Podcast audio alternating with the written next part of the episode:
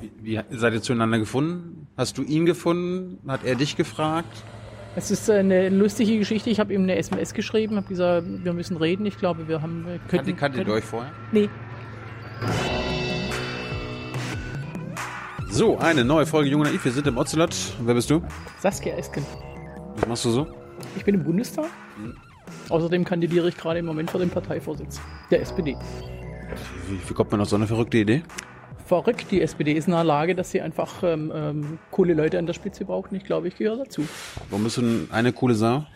Ich mache Digitalisierung im Bundestag und äh, ich glaube, dass äh, es wichtig ist, dass da Kompetenz reinkommt in das Thema. Kompetenz und Sozialdemokratie. Liebe Hörer, hier sind Thilo. Und Tyler, Jung und Naiv gibt es ja nur durch eure Unterstützung. hier gibt's keine Werbung, höchstens für uns selbst. Aber wie ihr uns unterstützen könnt, Oder sogar Produzenten werdet. erfahrt ihr in der Podcast-Beschreibung. Zum Beispiel per PayPal oder Überweisung. Und jetzt geht's weiter.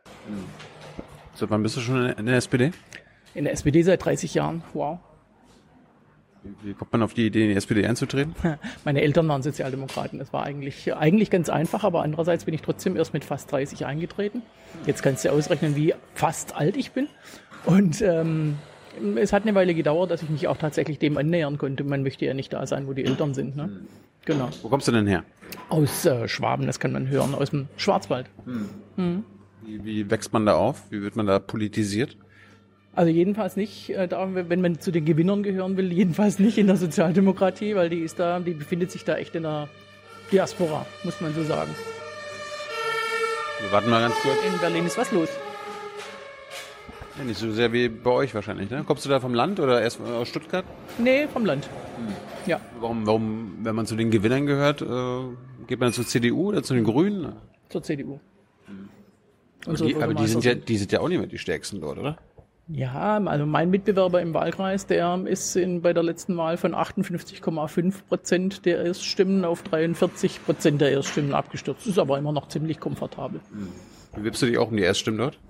Ist schwierig. Aber manche kommen da. Gibt immer noch so Verrückte. Aber wie, warum bist du denn damals in die SPD eingetreten? Hättest du dann auch in die Gewinnerpartei eintreten können? Gewinnerpartei ist nicht mein Ding. Ähm, Ich bin äh, da, wo die Haltungen richtig sind. Und ähm, meine Eltern haben mir beigebracht, dass man solidarisch ist mit denen, denen es schlecht geht, dass man sich gegen Strukturen wehrt, die ungerecht sind, dass man für Freiheit eintritt, aber auch für Bürgerrechte. Auch zur FDP oder zu den Linken gehen können, oder? Gerechte Strukturen bei der Linke? FDP? Linke gab's doch gar mal, damals noch gar nicht, Mensch. Hätte irgendwann wechseln können. Warum? Wegen der, keine der? Agenda 2010 oder so. Nee, nee, nee. Der, wie hat Kevin Kühnert so schön gesagt, aus der SPD tritt man nicht aus, da stirbt man raus.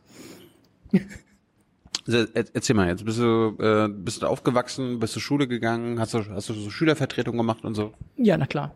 Schülervertretung war mit dabei und später dann Elter Elternvertretung. Das ist so das klassische, das klassische, der klassische Werdegang. Kommunalpolitik habe ich gemacht und mache ich immer noch. Bin immer noch Kreisrätin. Ähm, so, so kommt man da warst du schon als Schülerin aktiv?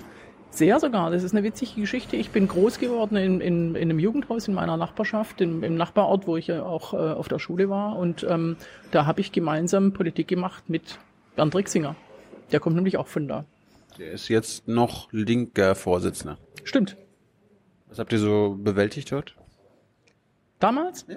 Nee, damals haben wir Jugendarbeit gemacht, politische Bildung für Jugendliche, aber auch Freizeitprogramme und ähm, solche Dinge. Jugendhaus eben. Jugendhausarbeit. Was heißt, was heißt denn mal konkret politische Jugendarbeit? politische Jugendbildung. Also einfach, dass, sie damit, dass Jugendliche sich mit Politik beschäftigen, sich damit auseinandersetzen, wie ist unsere Welt strukturiert und wo kann ich eingreifen, wo kann ich selbst tätig werden. Das war uns wichtig. Willst du denen immer noch das erzählen, was du äh, denen heute erzählen müsstest? Ja, ich glaube schon. Hat sich die Welt nicht so im Großen und Ganzen nicht verändert? Also die, die Möglichkeiten, sich, sich einzubringen, haben sich schon verändert, klar, aber immer noch ist es, äh, glaube ich, sinnvoll, das in Parteien zu machen. Deswegen bin ich in der SPD und bin nicht draußen geblieben, wie na, damals war ich noch nicht SPD-Mitglied. Wie bist du denn, wie bist du denn, ähm, oder wa- was hast du denn gedacht, was du nach dem Abi machst? Was, was war, was war dein Lebensplan? Was hat Saskia sich da damals gedacht? Bis kurz vorm Abitur wollte ich einen sozialen Beruf gehen. Und dann bin ich dahinter gekommen, dass ich, glaube ich, nicht die professionelle Distanz aufbringen würde, um diesen Beruf auch im Rahmen meiner eigenen Gesundheit gut auszuüben. Leider kam dann keine andere Idee zunächst mal. Und deswegen habe ich eine ganze Menge Sachen gemacht. Ich habe in Kneipen gearbeitet, ich hab, äh, bin gefahren professionell, also Ähm, äh, ich habe einen ähm, Universitätsprofessor eineinhalb Jahre lang chauffiert. Ich habe Postpakete ein Jahr lang ausgefahren. Solche Jobs. Und ähm, ich habe als Schreib Schreibkraft gearbeitet an einem der ersten äh, Textverarbeitungssysteme, die, die auch Formeln schreiben konnten an der Uni. So eine HTML-Sprache und ich wollte wissen, wie es funktioniert. Und deswegen habe ich mich in Informatik ausgebildet und äh, habe dann Software entwickelt. Das war dann mein Beruf zuletzt. Wow. Ja. Was hast du genau gemacht? Ähm, wir haben damals, ich habe äh, bei der IBM gearbeitet und dann äh, anschließend noch bei einem kleineren Softwareunternehmen und wir haben äh, Software entwickelt für alle möglichen äh, äh, Kunden, aber auch für den internen Vertrieb. Also ähm, eine Software, die Menschen miteinander ver, ver, vernetzt und, und deren Arbeit äh, gut, gut organisiert. Das war damals der, der Job. Wir waren ziemlich modern drauf mit, mit C++ und Objektorientierung. Das war schon mal eine ganz gute Sache. Und dann habe ich drei Kinder bekommen und das ist in der Branche vor 20 Jahren, vor 25 Jahren noch nicht kompatibel gewesen. So hast du Homeoffice ist doch ist doch gerade bei so Programmieren und äh, IT gar nicht so schwer, oder? Wenn du Kinderbetreuung für vier Stunden pro Tag hast, dann ist nicht viel mit Homeoffice. Und Teilzeitarbeit war, wie gesagt, in der Branche nicht übermäßig verbreitet und mehr als vier Stunden gab es damals nicht, jedenfalls nicht auf dem Land. Hier in Berlin war das anders, klar. Ähm, deswegen habe ich dann die Berufstätigkeit aufgegeben zugunsten dieser drei. Du bist ja erst seit 2013, du bist erst seit 2013 im Bundestag. Was hast, äh, wie, wie lange hast du denn da gearbeitet in der Branche? In der Branche war ich unterwegs vier, fünf Jahre. Wann zuletzt? Als es noch kein Internet für alle gab. In den 90ern. Ja. Aber ich meine, du weißt immerhin Bescheid. Ne? Seehofer war ja schon in den 80ern im Internet, haben wir gehört. Ja, das hat mich ein bisschen schockiert, weil ich war nicht drin, aber er war drin. Geheime Zugänge. Ja, wahrscheinlich. Das, hat, das haben die in Bayern, aber in, Ja. in Schwaben habt ihr es Ja, nicht. eben. äh, Es gab schon Internet, aber eben nicht für alle. Ne? Eben. Ja, eben. So. Jetzt hast du, oder bist du Mama geworden. Genau. Von drei großartigen, mittlerweile erwachsenen jungen Menschen. Und hast du dich dann politisch so weitergebildet, dass du gesagt hast, ähm, ich kann irgendwann auch mal im Bundestag? Oder wie, wie war da die Planung? Ja, ich hatte, ich hatte nicht so richtig einen Plan, sondern ich bin ähm, äh, 2008 angesprochen worden, ob ich nicht Lust hätte, für den Bundestag zu kandidieren.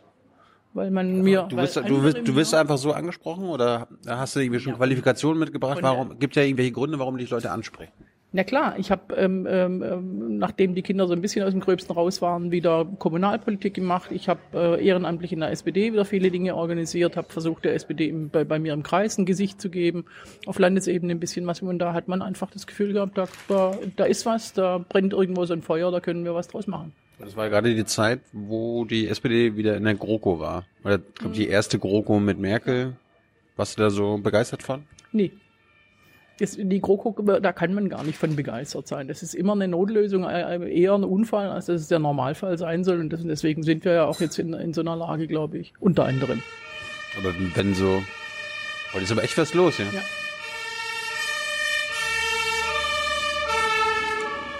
Ich glaube, bei der CDU brennt wieder der Baum. nee, aber äh, wenn, wenn die letzten vier Koalitionen GroKos waren, dann ist das ja eben nicht mehr eine Notlösung, sondern die Normalität geworden, oder? Das ist, ja, das ist ja genau das Problem. Also wir haben Erinnerungen an andere Zeiten, aber gerade junge Menschen, die jetzt anfangen zu wählen, die haben überhaupt gar keine andere Vorstellung von, also Kanzlerin Merkel, das ist für die der Normalfall. Und äh, die SPD als Juniorpartner der CDU, das ist für die der Normalfall. Und deswegen fragen die ganz klar, wer- seid ihr eigentlich außer Juniorpartner der CDU? Steht ihr für irgendwas Eigenes? Und das ist, ähm, das ist wirklich erschreckend. Auch die Zustimmungswerte bei den jungen Leuten sind erschreckend. Die haben damit zu tun, Bei Älteren hat es auch damit zu tun, was wir selbst in den letzten Jahren in, der eigenen Regierungszeit so an Irrungen und Wirrungen der neoliberalen Art begangen haben. Ja, erzähl mal. Na, Hartz, Was stört dich da? mich stört an Hartz IV, dass es ähm, äh, denjenigen, die wirklich ähm, äh, drinnen stecken in dem System, äh, die Würde nimmt. Und mich stört daran, dass es vielen anderen Angst macht. Jeder, der, der ähm, äh, sich da am Rande bewegt oder der weiß, er könnte möglicherweise den Arbeitsplatz verlieren äh, und weiß, dass es nicht so schnell geht, einen neuen zu finden, muss Angst haben, dass er reinrutscht in dieses System. Und das ist einfach ähm, in, in vielen ähm, Bestandteilen entwürdigend.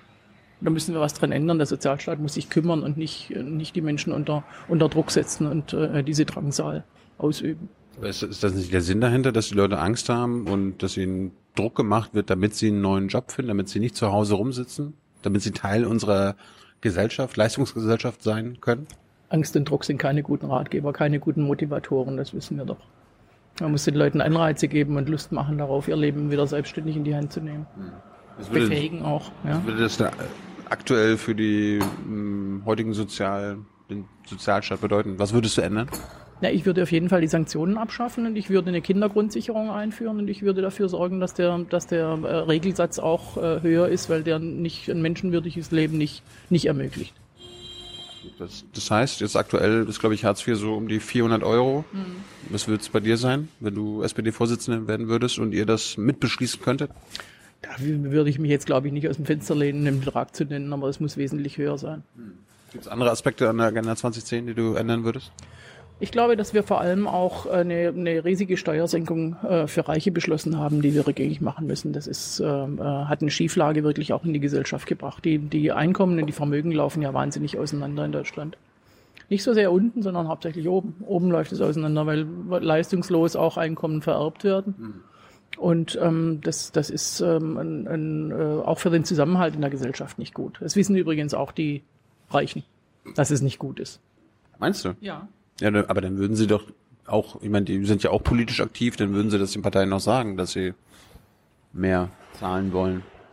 Also zumindest ähm, äh, Novabo, mein Partner, über den wir sicher auch noch sprechen, äh, wird viel angesprochen, vielfach angesprochen von Leuten, die, die ähm, früher in, in, in, seinem, in seiner Zeit als Wirtschaftsstaatssekretär äh, zum Beispiel mit ihm zu tun hatten und die, die deutlich sagen, dass, es, äh, dass diese Schieflage nicht gut für das Land und nicht, nicht gut auch für sie ist.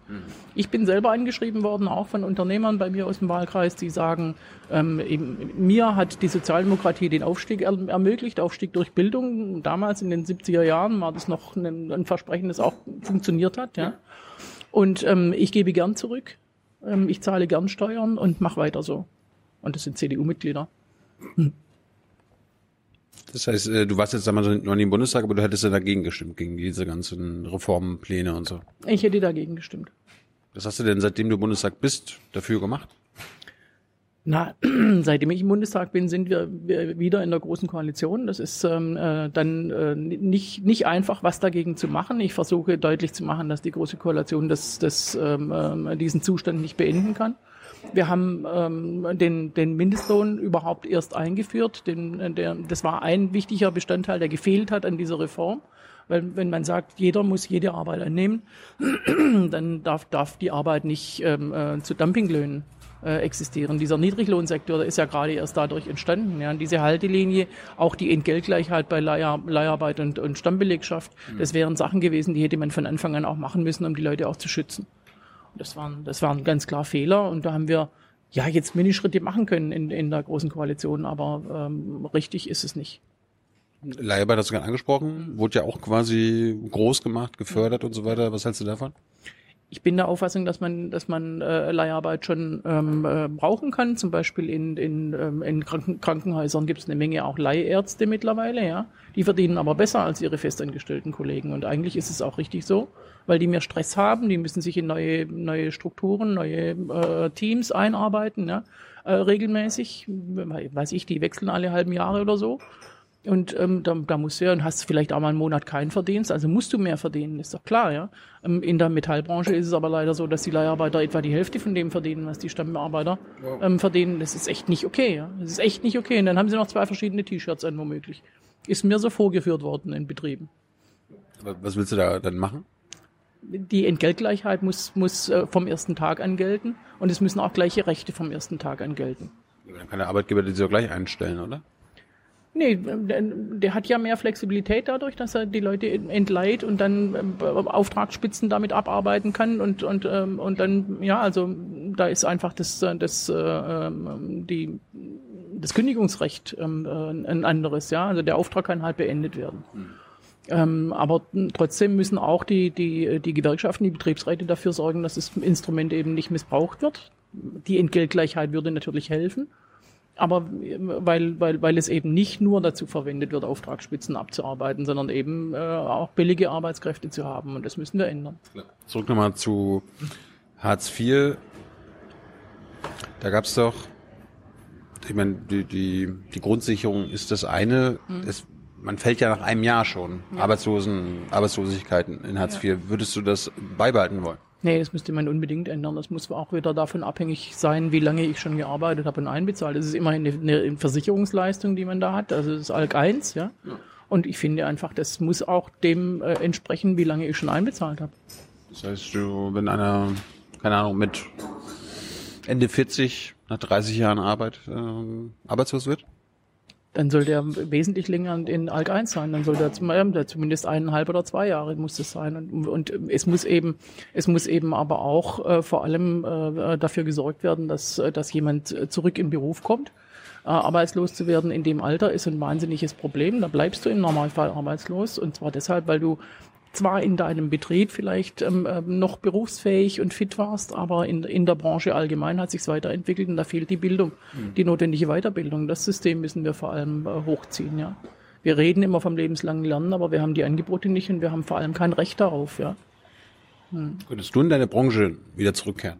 Ganz schwierig. Also eben, ich müsste eine Menge Geld investieren wahrscheinlich. Die Kurse sind nicht ähm, billig, die man, also es gibt schon, ja. Du müsstest Privatgeld investieren. Ja klar, wer sonst?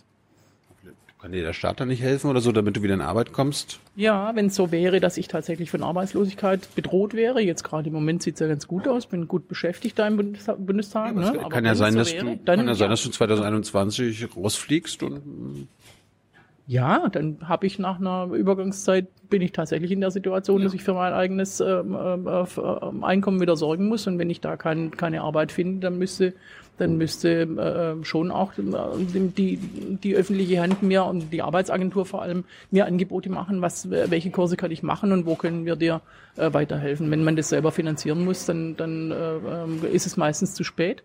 Ich finde auch die Arbeitgeber übrigens auch während der Arbeitszeit, das, das ist jetzt nicht in meinem Fall nicht so geschickt, glaube ich, aber sonst, ähm, auch die haben eben Verantwortung, ihre Leute fit zu halten. hast du schon mal vom Staat äh, leben müssen? Oder Staatliche Leistungen empfangen? Ich habe tatsächlich damals bei der Ausbildung für Informatik ähm, äh, der, der Arbeitsagent, bei der Arbeitsagentur Förderung bekommen für diese Ausbildung. Ja. Das waren noch andere Zeiten. Ja. ähm, wo wir bei der Arbeit sind. Was hältst du denn, bist du so, es gibt ja noch viele SPDler, die so an einer- an einer 40-Stunden-Woche festhalten und so weiter und so fort. Dabei hören wir ja, ähm, die Arbeit wird weniger, die Arbeitsplätze fallen weg, Automatisierung, Digitalisierung sind die Stichworte. Ähm, kann man dich für eine 20-Stunden-Woche begeistern? Äh, Grundsätzlich ja. Ich glaube, ich kenne kaum jemanden, der nicht sagen würde, ein bisschen weniger Arbeit würde ich auch zurechtkommen. Ähm, äh, allerdings ist es so, die Automatisierung hat ja dieses ähm, vielleicht Versprechen oder auch diese Drohung nicht eingelöst. Es ist, die Arbeit ist nicht weniger geworden. Wir haben keine nicht, nicht. durch nicht ja, die Automatisierung ist eigentlich rum. Ja? Also in allen äh, ähm, großen Industriebetrieben arbeiten äh, äh, Roboter und große Maschinen, die schwere Arbeit abnehmen und das ist auch gut so, ja. Aber es ist dadurch ja nicht weniger Arbeit geworden. Wir haben ähm, ja immer noch ähm, ähm, kommen, kommen Menschen aus, aus, aus äh, den europäischen Mitgliedstaaten zu uns, um bei uns zu arbeiten, weil wir hier mehr Arbeit haben, als wir bewältigen können.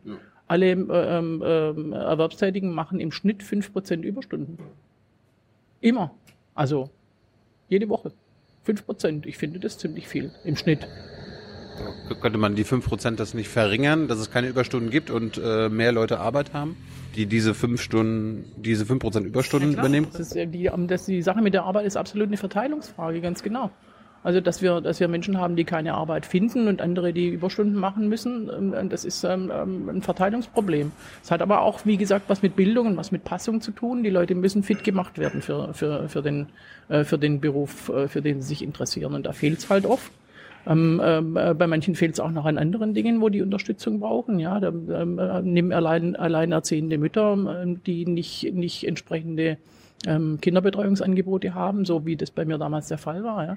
Dann kannst du, ich war nicht alleinerziehend, aber äh, fast quasi, weil man in der gleichen Branche die ganze Woche unterwegs war. Und äh, dann, dann kannst du es vergessen mit der, mit der Berufstätigkeit. Dann kommst du nicht mehr rein, dann bist du raus. Ja. Es gibt ja irgendwie wahrscheinlich gesetzliche Möglichkeiten, die der Gesetzgeber einbringen kann, dass es halt sich immer mehr runter bewegt. Von einer 40 auf eine 35, auf eine 30, auf eine 25 Stunden Woche. Ja. Ich, also ich finde es gru- grundsätzlich wirklich gut und wichtig, aber, aber nicht so sehr, ähm, dass alle jetzt ähm, fünf Stunden weniger, weniger arbeiten sollen oder alle zehn Stunden weniger arbeiten sollen, weil ich glaube, dass, dass es einfach Lebensphasen gibt, wo, wo man, wo man äh, gern viel arbeitet weil man sich reinhängen will, weil man dann nicht irgendwie, da soll dann nicht die Stechuhr sein und ich darf jetzt nicht mehr arbeiten, was wie. Und ähm, in anderen Lebensphasen, wo ich kleine Kinder habe oder wo ich jemanden zu pflegen habe in der Familie oder wo ich mich weiterbilden will, auch mal nicht nur beruflich, ja, da will ich vielleicht mal ähm, äh, auch mal reduzieren.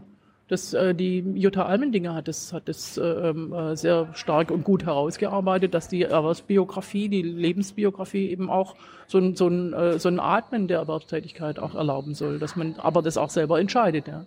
Muss man Arbeitnehmer auch vor, ich sag mal, Selbstausbeutung schützen, dass sie nicht zu viel arbeiten, dass sie nicht zu viel Überstunden machen.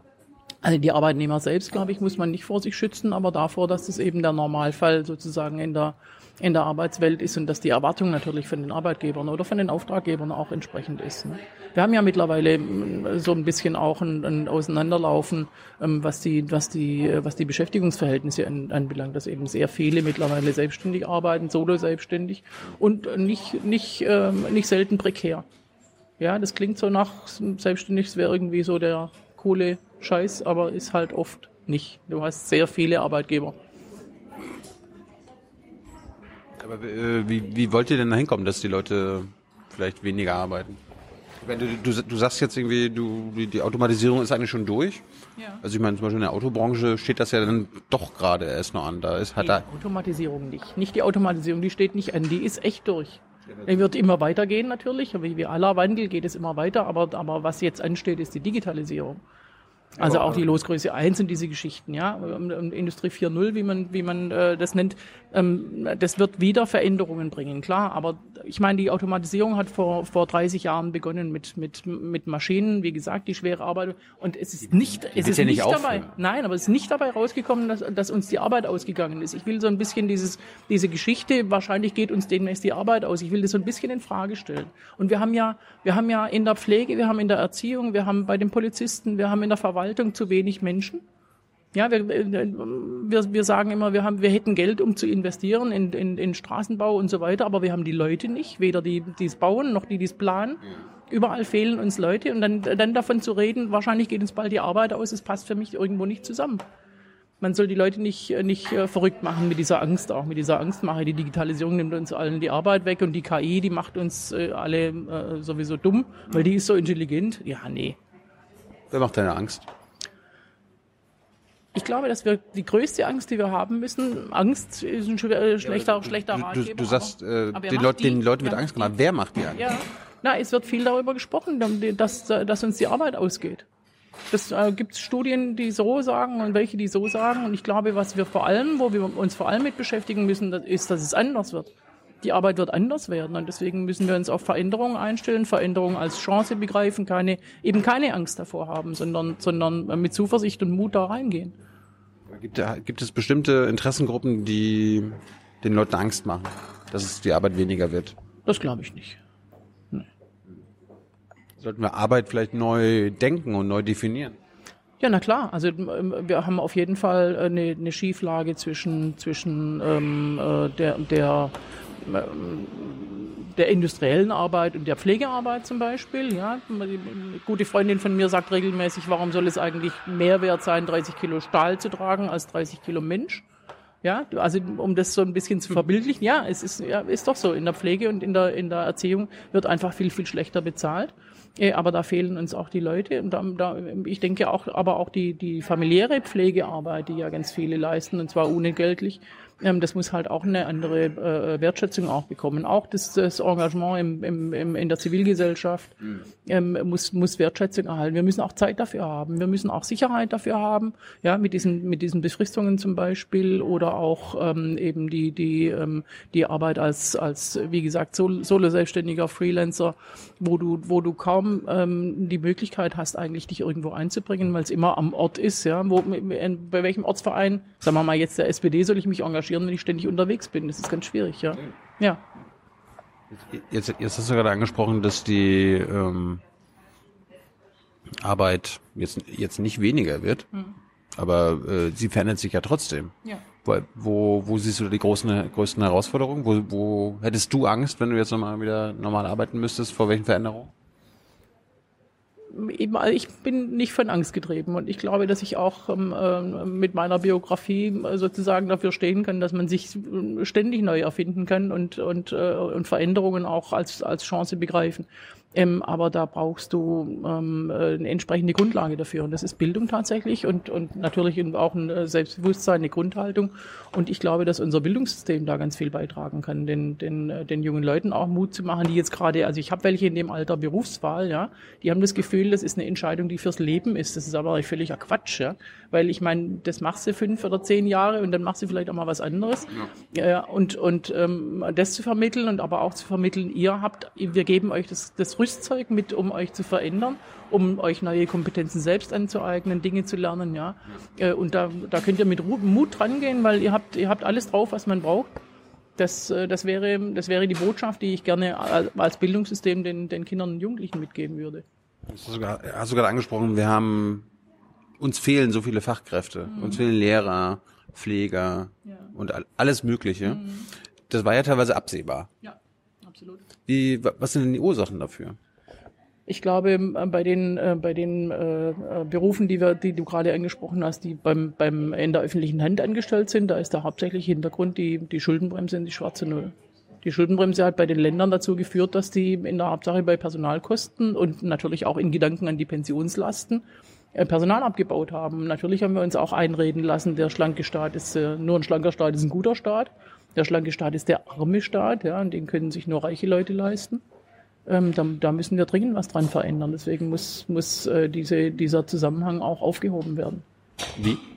Ich habe die, die Schuldenbremse für einen Fehler gehalten, ähm, schon immer. Und ich meine, wir müssen die wieder auflösen. Du weißt schon, dass das von euren SPD-Lern kam. Auch, na klar. Habe ich schon vorher gesagt, die neoliberalen Irrungen und Wirrungen hatten auch uns erfasst. Das heißt, Schuldenbremse willst du aus dem Grundgesetz wieder streichen? Ja.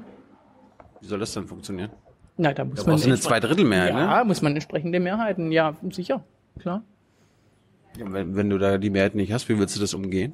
Ich glaube, dass eigentlich alle ganz genau wissen, dass, äh, dass äh, äh, gerade der Personalmangel daher rührt. Ja, wir haben, wir haben jetzt im Bundestag ähm, ähm, ähm, in der großen Koalition äh, beschlossen, dass mehr Bundespolizisten, äh, dass da Stellen geschaffen werden sollen. Aber es gibt die Leute nicht. Ja, die müssen erst ausgebildet werden. Aber es gibt auch die Leute, die man ausbilden könnte, nicht. Zunächst mal, ja. Ich meine, äh, wenn die erst geboren werden müssen, dann müssen wir sehr, sehr lange warten, bis wir die Stellen äh, äh, wieder geschaffen haben. Da haben wir einfach große Fehler gemacht, ja. Wir haben auch ähm, äh, so den, den, den sozialen Wohnungsbau in, in, den, in den Kommunen und Ländern ganz überwiegend aufgegeben, weil man damit den Haushalt bereinigen konnte. Und jetzt stehen wir vorm Scherbenhaufen. Ja, das sind Fehler, die wir in der Vergangenheit gemacht haben, die wir auch nicht nur mitgetragen haben, sondern zum Teil auch selbst äh, angezettelt. Das ist schon richtig. Nochmal zurück, ne, nochmal zurück zur Arbeit. Ähm, es wird ja auch immer davon ges- gesprochen, dass zum Beispiel ehrenamtliche Tätigkeiten zukünftig als, vielleicht als Arbeit gelten könnten. Ja, irgendwie, keine Ahnung, wenn du da im Fußballverein nachmittags von deinen Kindern trainierst. Was hältst du davon? Es gibt Oder, oder, oder die, die Pflege der Mutter oder so? Ja, also gibt's eigentlich beides schon. Ähm, äh, als, als ehrenamtlicher Trainer, ähm, äh, Fußballtrainer, Trainerin kannst du äh, Aufwandsentschädigung bekommen. Und, und die ist steuerfrei, das ist gar nicht so schlecht, ja, das ist schon okay. Ähm, und du kannst, ähm, die können natürlich auch ähm, äh, Minijobs vergeben, die Vereine, wenn sie, wenn sie die, die äh, Kohle dafür haben. Ähm, wir wollen natürlich nicht, dass auf der anderen Seite die, die Mitgliedsbeiträge jetzt äh, durch die Decke gehen, ja, und dann die Leute sich nicht mehr leisten können, da mitzuspielen. Das soll auch nicht sein. Ähm, aber äh, das ist zumindest möglich und, und wenn du, wenn du äh, Angehörige pflegst, dann bekommst du ja auch Pflegegeld, aber das ist nicht sehr hoch leider. Insgesamt ist der Pflegesektor unterfinanziert. Also gerade gerade in der Pflege mü- müssen wir zu einer Vollversicherung kommen. Das ist ja gerade im Moment auch mit, mit hohen Eigenanteilen ähm, äh, ähm, äh, belegt, wenn man dann stationär gepflegt wird. Und da müssen wir was dran ändern. Kannst du kurz erklären für unsere naiven Zuschauer, was ist die Pflegeversicherungsform jetzt und was wäre eine Vollversicherung? Ja, wir haben im Moment einen sehr, noch einen sehr geringen Pflegebeitrag in der, in der, ähm, äh, im, im, im Versicherungssystem, äh, Krankenbeitrag, Pflegeversicherungsbeitrag, der eben nur dazu reicht, dafür reicht jetzt diese, diese äh, so, so, ein, so einen Anteil äh, zu finanzieren. Ähm, den, den Löwenanteil müssen die Leute aber selbst bezahlen. Also ein Eigenanteil, wenn man im Heim ist. Entweder müssen es die Leute aus, dem, aus der eigenen Rente bezahlen oder wenn die nicht, nicht reicht, dann werden erstmal die Kinder auch mit herangezogen und erst wenn das auch nicht funktioniert, dann ähm, springt das Sozialamt ein. Mhm. Äh, und und ähm, das ist ja bei der Krankenversicherung ganz anders. Die übernimmt ja die vollen Kosten, sowohl äh, wenn du Medikamente brauchst oder Behandlung, als auch dann die, die, die Lohnfortzahlung. Stimmt. Das ist eine Vollversicherung und so eine Vollversicherung als Bürgerversicherung brauchen wir auch bei der, bei der Pflege. Das ist ein bisschen so, wenn wir das umgekehrt sehen bei den äh, Kindern, da, da sagen wir auch, die Kita, also die Kita muss umsonst sein.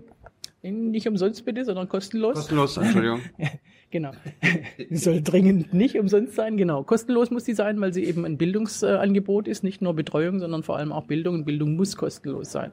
Und sie muss auch für alle gerechte und gleiche Chancen ermöglichen. Aber ist das vielleicht irgendwie Teil des, deines Menschen, Menschenbilds, dass du sagst, okay, quasi der Lebenseinstieg mhm. muss für die Menschen äh, in, in dem Alter quasi vom Staat äh, quasi ja. gefördert und äh, garantiert sein, aber auch der Lebensabschied? Ja, viel, vieles äh, auch dazwischen, auch, die, auch das Studium, auch die, die, ähm, äh, die Ausbildung. Es gibt immer noch Ausbildungsberufe, gerade die übrigens, von denen man nachher nicht leben kann, wo man Schulgeld bezahlt. Ja. Und nicht etwa äh, ein, ein, ähm, eine Ausbildungsvergütung hat, was eine Riesenschweinerei ist, logischerweise, ja. Ähm, und und äh, auch, den, auch der Meister, wir sagen immer die, die duale äh, Ausbildung, wir wollen die hochhalten, aber der Meister muss eben seine Meisterschule selbst bezahlen, die Prüfungsgebühren auch. Äh, und an den Hochschulen sagen wir, äh, das Studium soll kostenfrei sein. Und das ist ähm, ähm, in beiden Fällen muss es wirklich so sein, dass die Leute die Möglichkeit haben, jeder die Möglichkeit hat, ähm, eben äh, diesen Aufstieg zu machen, diese Weiterbildung zu machen und so weiter, ohne jetzt abhängig zu sein vom eigenen Geldbeutel oder dem der Eltern. Hm. Und ähm, gerade gerade diese Dinge sollen eben von der von der Gemeinschaft, von der, von der Gesellschaft ähm, finanziert werden. Und äh, dann geht es auch gerechter zu, weil, weil wir eine progressive äh, ähm, Steuerverteilung haben. Das heißt, wer mehr verdient, muss auch mehr bezahlen. Und wer weniger verdient, kann möglicherweise gar keine Steuern bezahlen, ist oft so. Ähm, und dann sind die Lasten auch gerecht verteilt. Mhm. Auch sagen wir mal, wenn jemand sagt, der ÖPNV sollte kostenlos sein. Ich fände es gut. Wir müssen auch einen guten ÖPNV haben, vor allem auch auf dem Land, ja, wo, wo die, die Angebote auch anders sein müssen als hier in der Stadt, wo du eben auch so On-Demand-Geschichten ähm, äh, haben musst ähm, äh, aber, aber soll auch kostenlos sein. Und wer soll es finanzieren? Ja, die Gemeinschaft, die Gesellschaft. Und dafür müssen wir eine entsprechende Einnahmenverteilung auch haben. Studieren zu viele Menschen in Deutschland? Hm, glaube ich nicht. Ich glaube, ich halte auch dieses, dieses Gegeneinander von, wir müssen die duale Ausbildung und die, äh, die Überakademisierung, ich halte das nicht für die richtige Diskussion. Die Leute sollen frei sein, auch in ihrer Entscheidung, was sie machen. Ich glaube, dass viele Berufe, wie zum Beispiel auch die frühkindliche Bildung, auch eine Akademisierung vertragen können, dass die, dass die Leute gerade, weil man sagt immer, auf den Anfang kommt es an, ja. Man muss schon auch gut verstehen, was da passiert in diesen, in diesen vier, fünf Jahren, bevor die Kinder in die Schule kommen. Da ist wahnsinnig viel in der Entwicklung drin, wo man auch unterstützen und, und äh, ähm, äh, ähm, begleiten muss. Ja. ja. da gehört also viel Wissen dazu und, und das heißt, da ist an vielen Stellen ist eine Akademisierung gar kein, gar kein Fehler. Äh, und ich denke einfach, dass wir, dass wir ähm, äh, den Leuten ja die Wahlmöglichkeit lassen müssen, aber auch äh, eben überall ähm, die Attraktivität ähm, äh, erhöhen und dafür sorgen, dass, dass auch jeder weiß, auch wenn ich eine duale Ausbildung mache und ich will vielleicht irgendwann mal äh, hoch hinaus, dann habe ich alle Möglichkeiten, um mich da weiterzuentwickeln als Techniker und als Meister. Und ähm, wir haben ja auch Zugang an den Hochschulen, auch wenn du kein Abitur hast, mhm. eben genau dafür diese Leute. Schule Bildung an sich ist ja Ländersache mhm. in, äh, in Deutschland, aber zum Beispiel den größten Schaden hat ja dann am Ende quasi auch die Bundesregierung mit der Europäischen Union in den letzten Jahren hinbekommen durch den Bologna-Prozess. Wie bist du da auch kritisch und wie würdest du das ändern? Ganz ehrlich, ähm, ich halte die, also die, die, Bachelorisierung ja. des Studiums für unsere Zuschauer. Sehr schön, du erklärst das sogar selber. Ähm, genau. Ähm, äh, tatsächlich halte ich die Bachelorisierung, also die, die, äh, die, den, die Angleichung die, äh, zwischen, den, äh, zwischen den europäischen Mitgliedstaaten halte ich für gut. Klar weil man ja auch irgendwie wechseln muss, können muss, auch mal ein Semester im Ausland studieren oder mehrere oder irgendwie, ja. Äh, aber wie wir es in Deutschland umgesetzt haben, das halte ich für einen Fehler. Das ist nämlich der Witz in der Geschichte. Wir schimpfen dann auf Bologna, aber wir haben es selber gemacht, ja. Also diese, diese äh, Credit Point äh, Orientierung, das stammt nicht aus, dem, aus, der, aus der europäischen Angleichung, sondern das stammt aus unseren eigenen Ideen. Wir haben halt äh, so, eine, so eine Messbarkeit und so eine Effizienz äh, äh in die Bildung reingebracht. Ja, auch mit dem G8, das ist genau dasselbe Thema, also achtjährige Gymnasium, ja, wo wir halt die, die Leute extrem unter Druck setzen und am Ende, Aber wenn wir, ich. wir sind doch eine Leistungsgesellschaft. Ja, sicher, aber wie kann ich denn, wie kann ich denn leisten, wenn ich nur lerne, äh, Stoff zu fressen und ihn bei Prüfungen wieder auszukotzen? Das ist doch kein, das ist doch kein, keine Kompetenz, die, die ich irgendwie fürs Leben brauche. Ja, aber das ist, da ist, da sind wir, wenn wir beide studieren würden, aber besser miteinander vergleichbar. Das ist doch gut dann auch für Arbeitgeber, die wissen dann, wen sie von uns haben wollen. Nee, das wissen die äh, witzigerweise komplett nicht. Die sagen ja, äh, dass man äh, an so einem Bachelorzeugnis überhaupt gar nichts ablesen kann, dass ihnen die personellen Kompetenzen und die sozialen Kompetenzen fehlen, dass da keine Teamfähigkeit entsteht. Das ist wirklich lustig, ja, weil der, der, der Druck, ähm, die Sachen so durchzuorganisieren, der kam ja auch aus der Wirtschaft. Ja. Und jetzt sagt die Wirtschaft, wir können mit den Leuten nichts anfangen, die sind nicht erwachsen. Ja, kein Wunder, ja, wenn jemand mit 22 seinen, seinen, seinen Bachelor hat und dann, und dann äh, eine Führungsaufgabe soll, ja, es wird halt nicht funktionieren. Aber wem nützt denn dieses aktuelle System? Wem oder was? Das ist eine wirklich, äh, eine wirklich spannende Frage. Äh, Also die, die Finanzpolitiker tatsächlich haben geglaubt zum Beispiel, dass das achtjährige Gymnasium den, dem Haushalt nützt. Das ist aber gar nicht der Fall gewesen. Heute ist irgendwie Blaulichttag. Ja. Ja. Die Haushaltspolitiker haben geglaubt, dass das eine gute Sache ist. Ja, die Finanzpolitiker, die haben äh, da Druck drauf gemacht. Das, äh, die Schulbildung muss, muss äh, also erstens mal müssen die, müssen die jungen Leute früher in Beruf kommen, was komplett nicht funktioniert hat, können wir gleich noch sagen, warum. Und, und äh, es soll eben günstiger werden. Es soll nicht, nicht mehr so viel Geld kosten, bis zum Abitur zu kommen. Ein Jahr weniger kostet weniger Geld. Hat sich komplett nicht bewahrheitet, aber das war, das war eine finanzpolitische Idee, keine bildungspolitische. Die, also wir Schülerinnen und Schüler haben den Staat belastet. Der, der Staat hat sich nicht gedacht, okay, die sollen so lange und gut an der Schule sein, wie es geht. Nein, wir belasten den Staat. Also ich habe eine Erinnerung an den, an den Kultusminister, der äh, zum, zu meiner Schulzeit äh, in Baden-Württemberg tätig war. Später war er irgendwie im Fußball ähm, unterwegs. Du weißt jetzt, Meier Vorfelder. Der war in der Bildung tätig? Ja, der war Kultusminister in Baden-Württemberg. Ah ja, und der hat damals ähm, zu meinem Abiturjahrgang direkt ähm, bei einem Vortrag gesagt, ähm, äh, ähm, er sorge für den Input und wir hätten jetzt den Output zu leisten. Und ich dachte so, what, was, was ist das für, eine, für ein bildungspolitisches Narrativ? Völlig irre, ja. Also das ist einfach, wenn, wenn, wenn Bildung ähm, äh, aus, dem, aus dem Finanzhaushalt und ähm, mit Effizienzgedanken und Leistungsgesellschaft ähm, äh, gesteuert ist, dann läuft das schief, ganz klar. Was wäre denn dein Gegennarrativ zu Meier Vorfelders? Also ich bin, ich bin äh, der Auffassung, wie ich vorher auch schon gesagt habe, dass das Bildungssystem dafür zuständig sei, sein muss, äh, junge Menschen zu stärken, in ihren Potenzialen zu bestärken und zu entwickeln, in, sie zu begleiten in ihrer Entwicklung, Persönlichkeitsentwicklung und äh, kognitive Entwicklung und soziale Entwicklung. Und ähm, ähm, dass das alles dazu führen muss, dass die, dass die mutig und selbstbestimmt ihr Leben in die Hand nehmen können. Das ist die Hauptaufgabe. Und nicht ähm, Berufsfähigkeit, weil da sind die noch weit von entfernt. Die Berufsausbildung kommt danach. Ja. Äh, Orientierung darf gerne sein, ja, so eine Idee, was könnte ich eigentlich machen mit meinen Fähigkeiten, was sind meine, meine, ähm, meine äh, besonderen Neigungen, ja, was kann ich verwirklichen, wo kann ich mich, ähm, wo kann ich mich einbringen. Ähm, aber das alles ist, äh, soll keine, keine Orientierung am, am, am aktuellen Arbeitsmarkt sein. Das ist ja auch eine, so, so, eine, so eine Entwicklung, die wir dann in der Berufsausbildung gemacht haben, dass wir sehr äh, stark am, am aktuellen Arbeitsmarkt orientiert sind. Das heißt, wir haben wahnsinnig viele ähm, Bindestrich ähm, äh, entwickelt. Ja, wir haben den Wirtschaftsinformatiker und den, den äh, Medizininformatiker und den Verwaltungsinformatiker und so weiter und so fort. Ja. Und die Leute sind dann irgendwo auf dieses Segment äh, festgelegt und können gar nicht, können sich gar nicht äh, gut weiterentwickeln. Ja, ich finde, das führt dazu, dass, dass äh, junge Leute vor lauter Angebot kaum wissen, was sie machen sollen. Eltern können kaum beraten, weil sie die Berufe heute gar nicht kennen, ja, die, weil, also die, die Ausbildungsberufe. Und ähm, Lehrkräfte genauso wenig.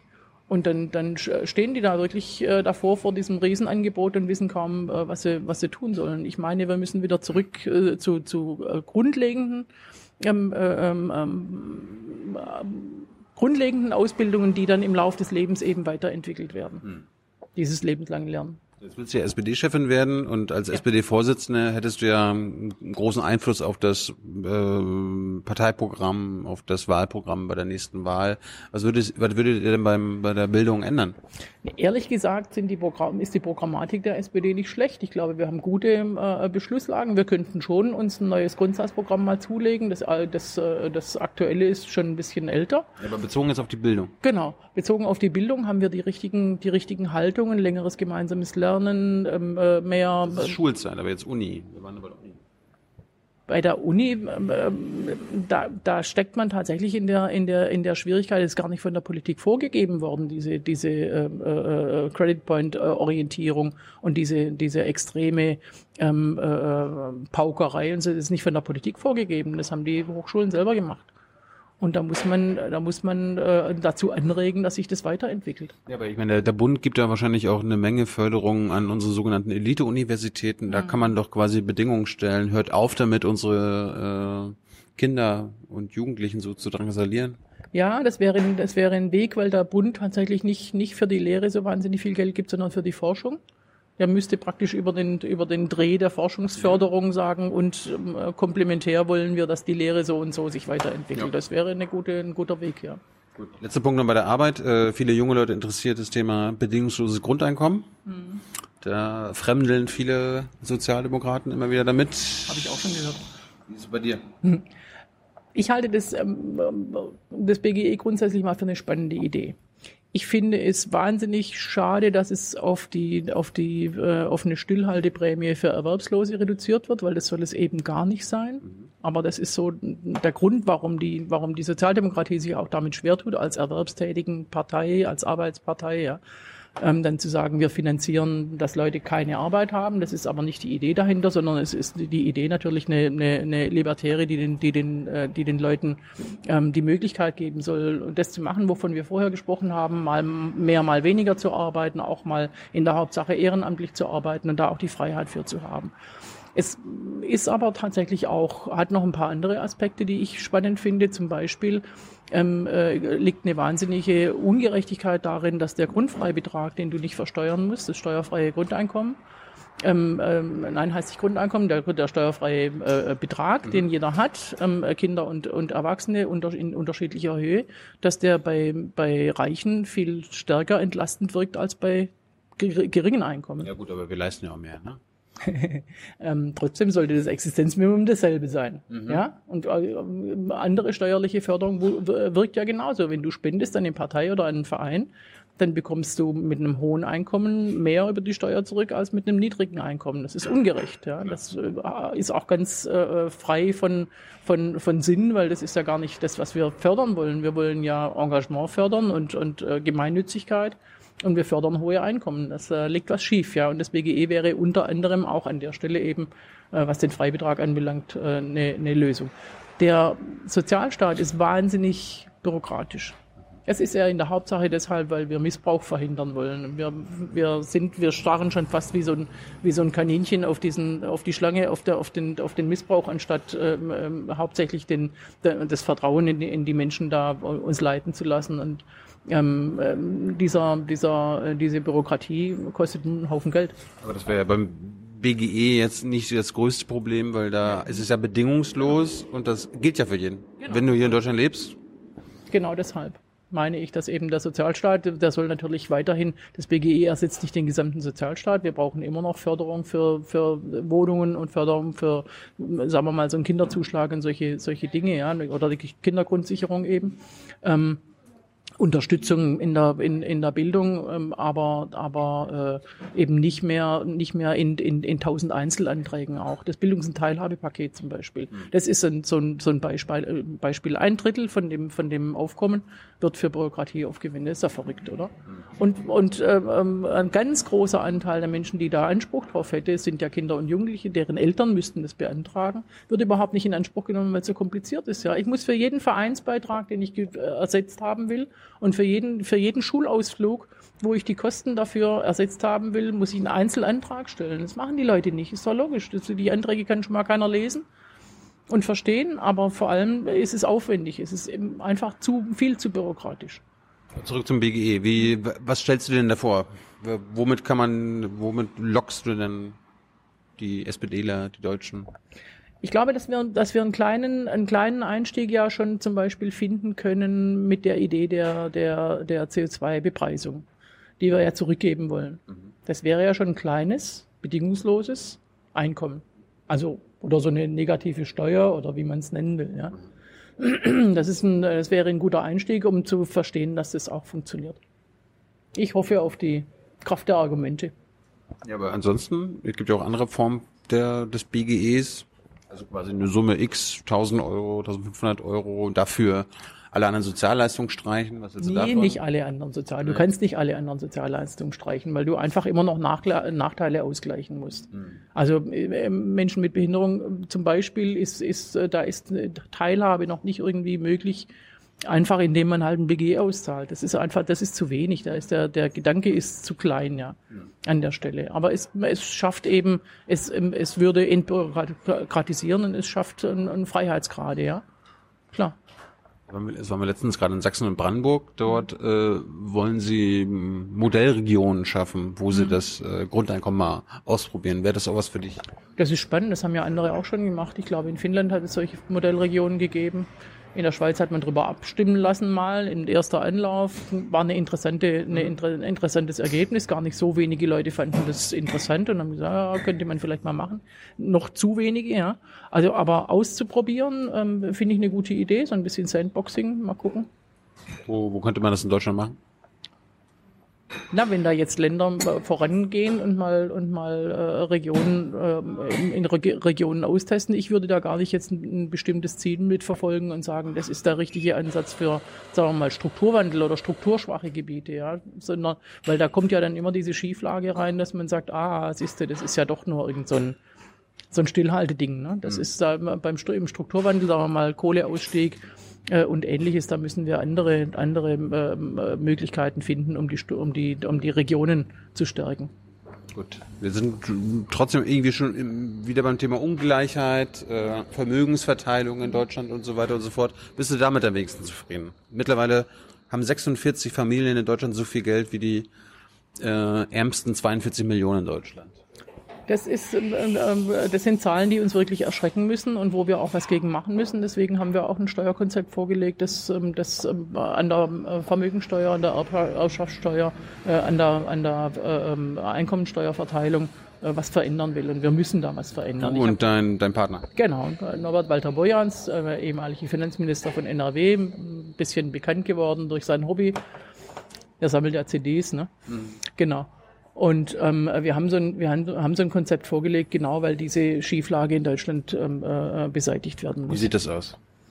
Das Konzept? Ja. Ja, höhere Einkommen und hohe Vermögen, sehr hohe Vermögen und sehr hohe Einkommen sollen stärker besteuert werden, damit ähm, äh, erstens der Staat in die in die Infrastruktur äh, investieren kann, was ich vorher gesagt habe, zum Beispiel der kostenlose ÖPNV, ähm, äh, damit sich der Staat diese Investitionen auch leisten kann, dass, damit der Klimawandel so gestaltet werden kann, dass eben nicht die, äh, ähm, die Rentner und die Pendler und so weiter belastet werden, sondern dass das, äh, dass das von der Gesellschaft, ähm, äh, von der Gesamtgesellschaft getragen wird und dass diejenigen, die starke Schultern haben und äh, offensichtlich eine Menge Geld, ähm, da auch ihren Beitrag leisten. Ich erzähle, erzähle ja gerne Geschichte ähm, über, über ähm, eine Werbung, die wir äh, ständig im Straßenbild sehen, alle elf Minuten in Deutschland. Was passiert da? Weißt du Bescheid? Verliebt sich der immer selbe Single in jemand Neues? Ja, ständig in jemand Neues, alle elf Minuten, ganz schöner Stress. Ne? Nee, alle elf Minuten werden in Deutschland acht Millionen Euro vererbt oder verschenkt. Im Jahr 400 Milliarden Euro. Das ist eine Menge. Das ist doch schön. Total schön. Ähm, äh, da kann man sich auch mal verlieben, klar. Ja. Aber ich denke, ich denke, das ist also da, da oben an der Spitze, da meinen wir jetzt nicht der Omas kleines Häuschen, oder, aber da oben an der Spitze, da muss mehr beigetragen werden. Was heißt denn oben an der Spitze? Wer, wer sind denn die sehr hohen Einkommen, die du besteuern willst?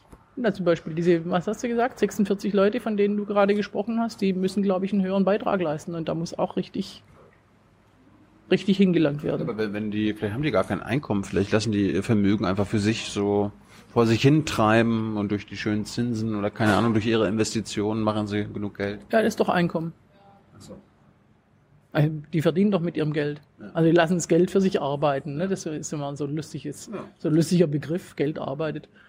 Ähm, der, der Gewinn muss entsprechend besteuert werden und es müssen eben auch die Vermögen selbst müssen äh, einen, einen, einen Anteil leisten. Aber was heißt das konkret? Erbschaftssteuer, Vermögensteuer. Ja. Wir haben ja eine Erbschaftssteuer. Ja, aber die ist sehr gering. Genau. Ja. Wie würdest du das ändern? Ich habe keine konkreten Zahlen im Kopf. Wir müssen wirklich dafür sorgen, dass da, ein- dass da ein höherer Beitrag geleistet wird, vor allem da, wo, wo eben die ganz hohen Du Erbschaften. denkst also vom Ende her, okay, wir wollen nicht 5 Milliarden im Jahr einnehmen, sondern 15 Milliarden, dann, dann rechnest du aus, wie viel man den oberen abziehen muss. Also wo, wo, wo die, wo der Satz sich Ich, erhöhen glaub, muss. ich glaube, es kommt darauf an, das müssen wir miteinander aushandeln, alle miteinander, äh, ähm, äh, dass wir die Steuerlast insgesamt müssen wir nicht müssen wir nicht erhöhen. Der Staat ist jetzt nicht gerade im Moment irgendwie in einer, in einer finanziellen Schieflage, ja, sondern sondern wir müssen dafür sorgen, dass die Verteilung besser wird. Und da haben wir einfach in der in der sogenannten Mitte, wo ja auch Friedrich Merz sich dazu rechnet, was ich ein bisschen verwunderlich finde, ehrlich gesagt, aber in der echten Mitte, da wo die wo die wirklichen Leistungsträger dieser Gesellschaft arbeiten, ja, da haben wir einfach eine zu hohe Belastung. Auch durch Abgaben übrigens, nicht nur durch Steuern. Und, ähm, und oben ist die, ist die Belastung zu gering. Ich meine, wir haben, wir haben äh, ähm, bevor wir diese, die Sozialdemokratie diese, diese äh, sehr hohe Steuerentlastung äh, vorgenommen hat, haben wir, haben wir einen Spitzensteuersatz gehabt, der ganz anders aussah als, als heute, ja, mit diesen 42 Prozent. Was ist- was ist eigentlich für ein, ist es eigentlich ein bewusstes Framing, äh, zu sagen, dass das eine Belastung ist? Also diese Steuerbelastung, keine Ahnung, von Reichen und so weiter. Na klar. Das benutzt du ja auch. Ja, na klar, aber also ähm, die, die Steuerbelastung ist schon auch, wie gesagt, in der Mitte vorhanden. Ich habe auch vorher schon gesagt, die niedrigen Einkommen zahlen gar keine Steuern. Die sind aber durch, durch Abgaben belastet. Na klar, also ähm, der, der Staat nimmt, um investieren zu können, um Infrastruktur zu schaffen, um Bildungssystem äh, zu finanzieren und so weiter und, und aber auch um, um zu verteilen so ein Stück weit. Und ähm, das kann man schon als Belastung empfinden. Ja, es ist aber eigentlich ein Beitrag zur, zur, zur Gesellschaft und zur Gemeinschaft. Und da, wie gesagt, müssen die, die mehr leisten können, auch, auch mehr beitragen. Aber jetzt hast du ja gerade diagnostiziert, dass die Oberen, da, da ist es alles ganz einfach und die Ärmeren und Mittleren haben da die Probleme. Warum ist das dann so? Ich meine, das, das weiß der Staat doch, das weiß die, das weiß die Politik doch. Warum, warum haben sie das so gemacht? Warum hat man die Steuern gesenkt? Weil man geglaubt hat, dass dadurch Investitionen entstehen, dass dadurch irgendwie, ich meine, damals hat man gesagt, äh, Deutschland sei der kranke Mann Europas, wir hatten eine hohe Arbeitslosigkeit, wir hatten eine Schieflage in der, in der staatlichen Finanzierung und man hat tatsächlich dieser neoliberalen Idee äh, äh, angehangen zu sagen, wenn man, wenn man das Kapital befreit sozusagen, dann äh, investiert es und der Markt, der wird es dann schon richten. Ja, schräge Idee, hat nicht geklappt. Aber wir halten ja irgendwie immer noch dran fest. Ja, in Teilen durchaus. Aber ich, also wenn wir, wenn wir mal äh, die Wirtschaftswissenschaftler und die Wirtschaftsjournalisten anschauen, ne, da hat man dann schon auch gelesen, ähm, äh, I must admit, the left may be right, hat glaube ich einer geschrieben in den USA, das ist eine ganze Zeit her. Frank Schirmer hat es übersetzt. Ja. Ja, und ähm, äh, die haben es mittlerweile verstanden. Die SPD hat es eigentlich auch verstanden, aber sie setzt es nicht um und das tut weh. Ich glaube, irgendwie habt ihr nicht, stellt ihr nicht den Bundesfinanzminister oder so? Ich glaube auch. Der bewirbt sich auch mit dir, ne? Der sagt, er sei von Beruf gar nicht Bundesfinanzminister. Das finde ich immer wieder erstaunlich bei diesen Vorstellungsrunden. Wie bitte? Ja, also von Beruf sei er nicht Bundesfinanzminister, sondern äh, Arbeitsrechtler, sagt er. Na gut, aber er ist beschäftigt jetzt als Bundesfinanzminister. Ich, ich denke auch, er könnte da. Macht er einen guten Job? Also Also jetzt als Finanzminister? Als Finanzminister hält ihr, er seid- ihr seid alle Freunde untereinander und ihr Total. versteht euch total gut und alles mögliche. Total. Du bist total begeisterter Fan von ihm. wir sind alle Sozialdemokraten. Nennt Das ihn auch nicht mal- Olaf Schäuble, sondern Olaf Scholz. Ich nenne ihn Olaf, wir sagen ja du zueinander. Ja. Hm. Ähm, Macht er er macht, Job. er macht, Als er hält, Finanzminister. er hält als Finanzminister äh, äh, die, die äh, in meinen Augen die, die, die Nullverschuldung äh, oder äh, die schwarze Null eben, die sogenannte schwarze Null, ähm, äh, zu sehr ähm, äh, nach oben ähm, spricht dann davon, wir haben aber ja im Moment die größten äh, Investitionen äh, ever. Ähm, das liegt an den hohen Steuereinnahmen, die wir derzeit noch haben, ja. Aber alle reden davon, dass jetzt irgendwo das ähm, äh, zurückgeht. Und wir, wir stehen aber vor riesen, vor riesigen äh, äh, Infrastruktur- und Zukunftsaufgaben, die wir zu lösen haben. Und wenn, deswegen müssen wir zum einen die Einnahmesituation ähm, von der Verteilung her verbessern und zum anderen eben auch diese, diese, dieses Dogma aufgeben, dass wir nicht investieren dürfen, weil ja diese Schuldenbremse und die schwarze Null uns im Weg stehen. Mhm. Weil, weil also eben viele, sagen wir mal, an den Schulen 55 Milliarden äh, ähm, Sanierungsstau alle, alle Schulen in Deutschland, das hat, ähm, haben, haben ähm, äh, Wissenschaftler ausgerechnet, ähm, das, das ist, das ist ein, äh, ja kein Zustand, ja, dass wir hören, Kinder während des Schulalltags vormittags nicht auf Toilette gehen, weil es da so unschön ist, ja. Das, das ist eine Schande für Deutschland, sowas. Das Problem ist ja, du hast es ja vorhin schon gesagt, äh, das Geld ist ja teilweise da mhm. oder meistens sogar da, aber ja. es wird nicht abgerufen, weil entweder weil keine Leute da sind, die das dann irgendwie abbauen können, äh, verarbeiten können, beantragen können. Ja, wir haben das 2009 erlebt. Da gab es ähm, ein Konjunkturpaket äh, beziehungsweise zwei Konjunkturpakete damals. Es waren Investitionspakete für die Kommunen, die konnten unter anderem zum Beispiel Bildungseinrichtungen ähm, sanieren. Da wurde eine ganze Menge gemacht, aber es hätte viel mehr gemacht werden können. Und natürlich sind die Preise bei den bei den äh, ähm, äh, Handwerkern, bei den Bauunternehmungen in, in, in, durch die Decke geschossen, weil halt so wahnsinnig viel Nachfrage war. Das sind Dinge, die man da eigentlich nicht bewirken will. Ja. Und es fehlen einfach tatsächlich die, vor, vor allem die, die, die, die Mitarbeiter, die, die Unternehmen, den Unternehmen fehlen die Fachkräfte und die Arbeitskräfte. Wenn wir dann, sagen wir mal, einen Innenminister haben, um mal das Ressort zu wechseln, der sagt, äh, Migration sei die Mutter aller Probleme, dann muss ich sagen, ähm, nee. Es ist schon eher so, dass Migration die Lösung vieler Probleme wäre, weil wir einfach eben Zuwanderung brauchen. Wir brauchen ähm, äh, Menschen, die hier bei uns arbeiten, die kommen aus den europäischen Mitgliedsländern, da gibt es ja Freizügigkeit. Ähm, aber die, die, die müssen eben auch darüber hinaus ähm, äh, zu uns kommen können, um, um bei uns zu arbeiten und bei uns zu leben, unsere Gesellschaft auch so ein Stück äh, bunter und vielfältiger zu machen. So, und Vermögensteuer, was, was stellst du dir da vor?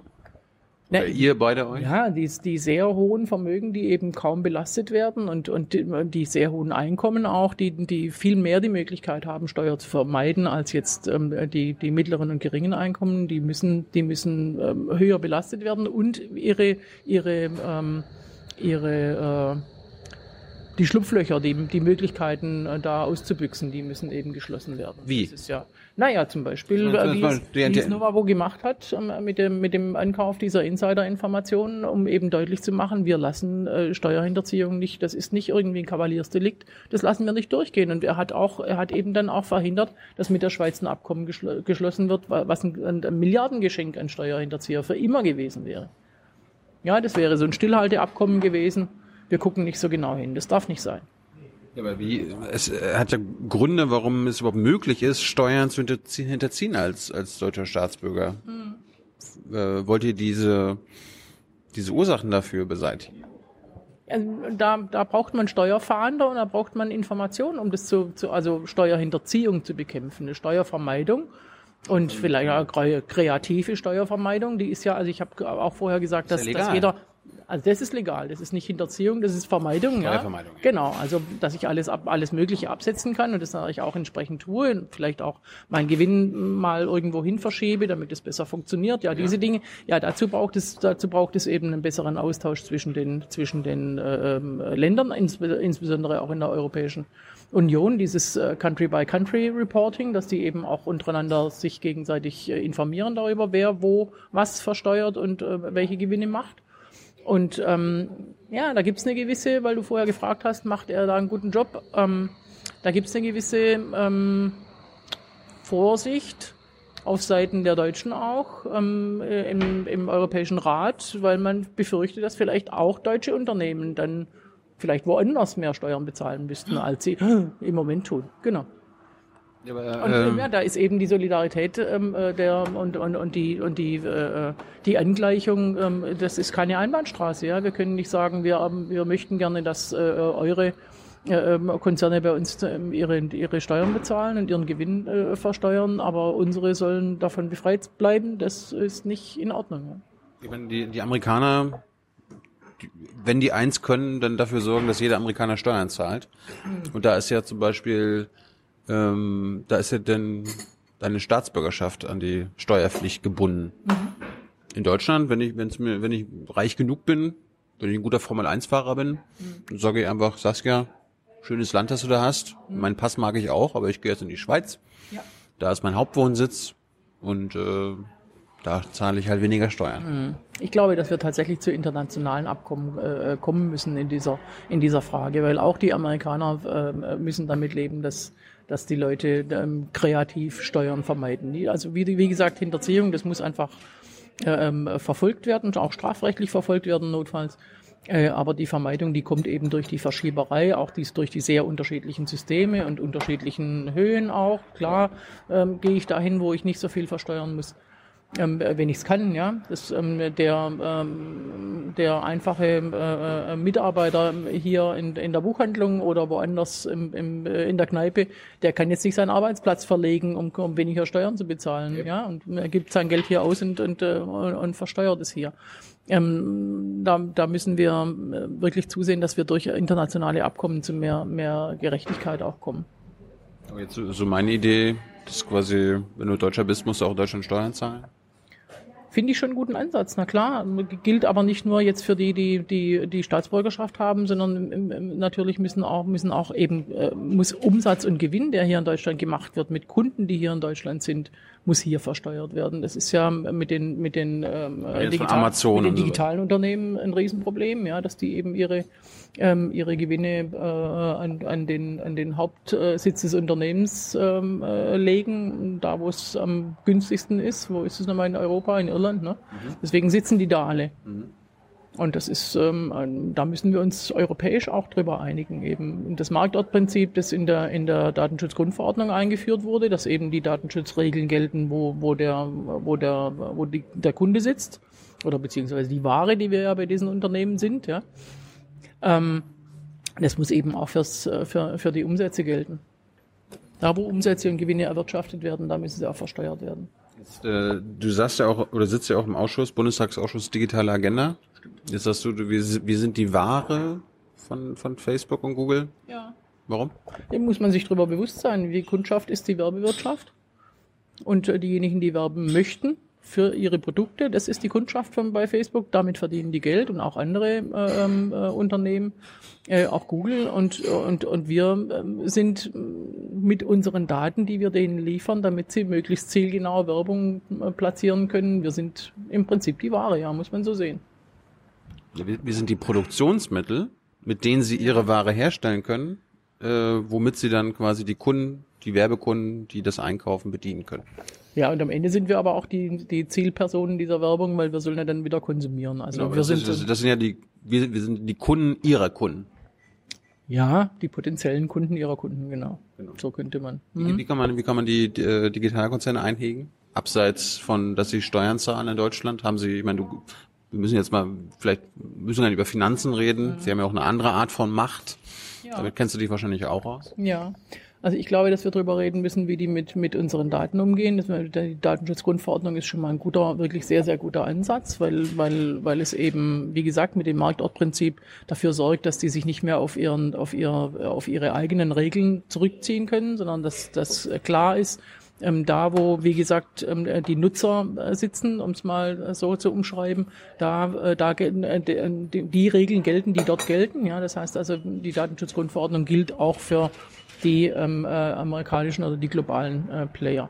Und ähm, so, so müssen wir es auch im, im ähm, zum Beispiel in Bezug auf die Privatheit äh, organisieren. Da, da wäre es Zeit, die E-Privacy-Verordnung auf den Weg zu bringen, die vor, also auch eine europäische Verordnung, die vor der, der Wahl eben nicht mehr, nicht mehr verabschiedet werden konnte. Und jetzt muss das neue Parlament, muss die neue Kommission äh, da schleunigst einen Vorschlag äh, vorlegen. Da geht es nämlich genau auch um, um, um Werbe, um Tracking und um, um, ähm, um, um, um die Werbewirtschaft, äh, die in so einem hohen Maße mittlerweile halt auf, auf, äh, auf persönlichen Daten ähm, basiert und, und auf, dem, auf, deinem, auf deinem Surfverhalten und auf, auf all dem, was du äh, an Daten über dich preisgibst. Das, das, das schenken wir denen ja. Und damit, Genau. damit können sie dann quasi ihre Waren herstellen. Also da muss, muss mehr Selbstbestimmung äh, wieder in die, in die Hände der Nutzer, dass ich eben selber äh, bestimmen kann und, und, nicht, und nicht dann von Angeboten ausgeschlossen bin, weil ich sage, ich möchte nicht getrackt werden. Ja, aber da, da, das schaffen sie jetzt schon wieder, da, da rumzukommen, auch jetzt nach der DSGVO. Man bekommt dann irgendwie ein Fenster eingeblendet, dann drückt man trotzdem wieder schnell, okay, vielleicht sollte der Staat nicht grundsätzlich dort uns quasi als Bürger und Bürgerinnen schützen. Ja, sollte er. Es ist, äh, zum darf, Beispiel- nicht, darf nicht nur mit Einwilligungen laufen, sondern es muss auch mit Verboten sein. Ja, es müssen auch klare Regeln herrschen. Du kannst nicht alles mit einer Einwilligung sozusagen begründen.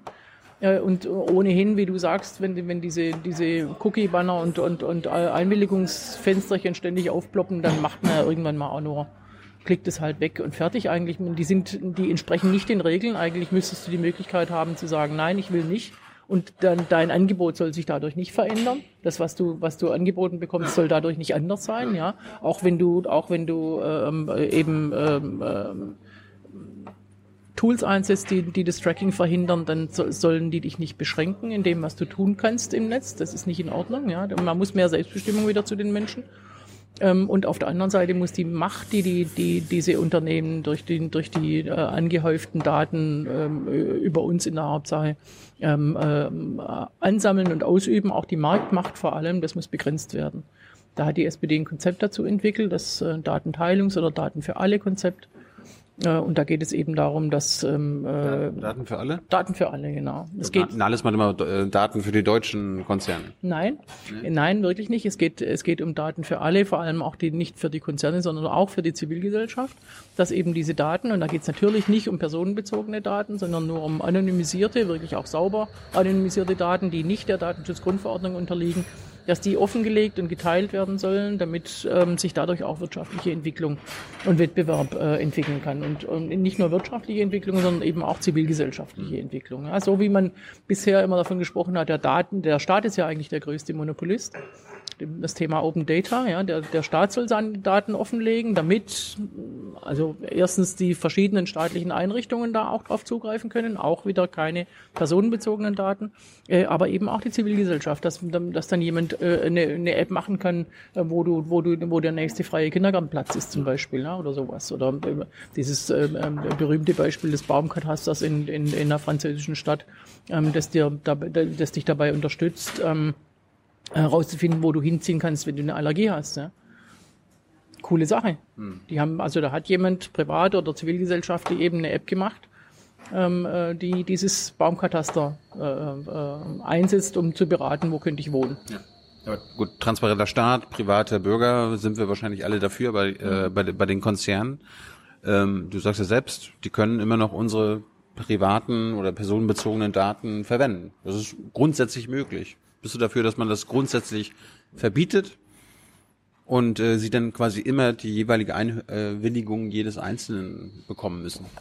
Das würde Nee, ja ihr Geschäftsmodell zerstören. Ja, ich glaube, dass, dass viele dieser, dieser noch ähm, existierenden Geschäftsmodelle, dass die, dass die in, in, in Teilen nicht der DSGVO entsprechen. Da müssen aber unsere, unsere Strukturen noch besser wirksam werden. Ich glaube, ich habe heute von Uli Kelber, dem Bundesdatenschutzbeauftragten, gelesen, äh, dass er gesagt hat, es werden auch in Deutschland Millionen äh, äh, Strafen fällig werden. Damit hat er glaube ich, nicht in der Hauptsache unsere, unsere Unternehmen gemeint, die sich ganz überwiegend an, den, an, die, an die DSGVO halten, sondern an diejenigen, die eben geschäftsmäßig Datenmissbrauch betreiben. Und ähm, das ist das ist die eine die eine Hälfte der Wahrheit und die andere ist eben, dass die dass die nicht personenbezogenen Daten, dass die eben auch eine, eine hohe Marktmacht ähm, äh, bedeuten können. Ähm, äh, nimm Bewegungsdaten in einer in, in einer Stadt, die Smart City, ja, die Ideen, die da die da für eine vernetzte Mobilität zum Beispiel entstehen, das darf eben nicht in der Hand, in den Händen eines Monopolisten sein. Ja, und ich sehe jetzt schon mit Sorge, dass ich dass ich ähm, äh, diese diese äh, diese ähm, E-Roller, dass die, dass die, ähm, dass da ein Anbieter bei, bei Google Maps auftaucht, die anderen nicht. Das heißt, da wird Wett- Wettbewerb beschränkt, ja, weil Google, Google Maps eben so, so, so stark in der Nutzung ist, dass die anderen gar nicht mehr, gar nicht mehr mit funktionieren. Da wird immer The winner takes it all, immer für, für, den, für den einen, immer für das Monopol wird es äh, rauslaufen. Das darf nicht sein. Jetzt gibt es hier wahrscheinlich auch viele Autoren oder ein paar Bücher, die hier stehen, die in diesem ganzen System als Überwachungskapitalismus äh, äh, sprechen. Welche Rolle spielt das für dich? Das spielt eine große Rolle. Wir müssen, glaube ich, als Europa, und darüber sprechen wir auch in der, in der Enquete-Kommission äh, Künstliche Intelligenz, in der ich auch mitarbeiten darf, ähm, viel drüber. Wir müssen einen Weg finden für, für, für Europa, ähm, ähm, der so ein Stück weit zwischen der, dem äh, US-amerikanischen Ansatz und dem chinesischen Ansatz liegt. Das sind ja zwei Formen von Überwachungskapitalismus. Im einen Fall ist es der Staatskapitalismus, der die Überwachung ausübt. Dazwischen willst du was finden? Ich will, glaube ich, da, Ja, ja. da weg also von. wir müssen, wir müssen einen anderen Weg finden, ja. Einen Weg, der auch eben unseren, unseren Vorstellungen und unseren ja, auch vereinbarten äh, Bürgerrechten und Grundrechten und auch Verbraucherrechten äh, entspricht, ja. Kein Überwachungskapitalismus. Ganz genau. Hast du da eine Idee? Ja, ich habe gerade davon gesprochen, von der von der E-Privacy-Verordnung, die den, die den, äh, die den Leuten die Souveränität in die Hand geben soll, ähm, äh, wieder zu entscheiden über ihre über ihre Daten und über ihr über ihr äh, möchte ich mal ein Surfverhalten. Äh, Überschätzt du da nicht den Einzelnen?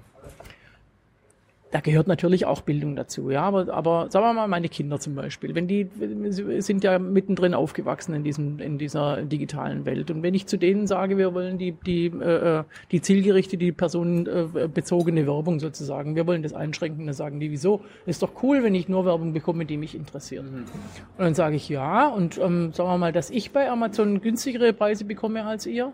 Wie, du bekommst günstigere Preise? Sage, ja, ich bin zahlungskräftiger. Also kriege ich günstigere Preise. Ja, das ist aber ungerecht. Ja, das ist aber ungerecht. ganz der Markt. genau. Ja, das ist der Markt, genau. Und da müssen wir, glaube ich, äh, ran, ähm, äh, das eben auch verständlich zu machen. Was macht es auch mit mir, dass ich in dem Maße getrackt werde und dass ich Werbung bekomme, die mich interessiert?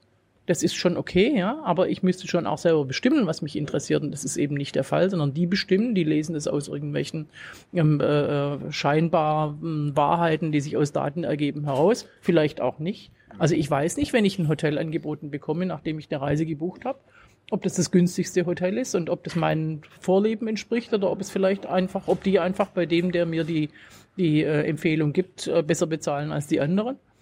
Und ich werde in meinem, in meiner, in meiner Freiheit eingeschränkt sozusagen, indem ich nur in, auf diesen Tunnel geführt werde, eben nur ein Angebot bekomme. Wie bei den kleinen, schnellen Tretrollern hier. Bist du Mitglied bei einem dieser Überwachungskapitalisten? Google, Facebook. Sicher bin ich da mit dabei. Mitglied kann, ist man da Mitglied?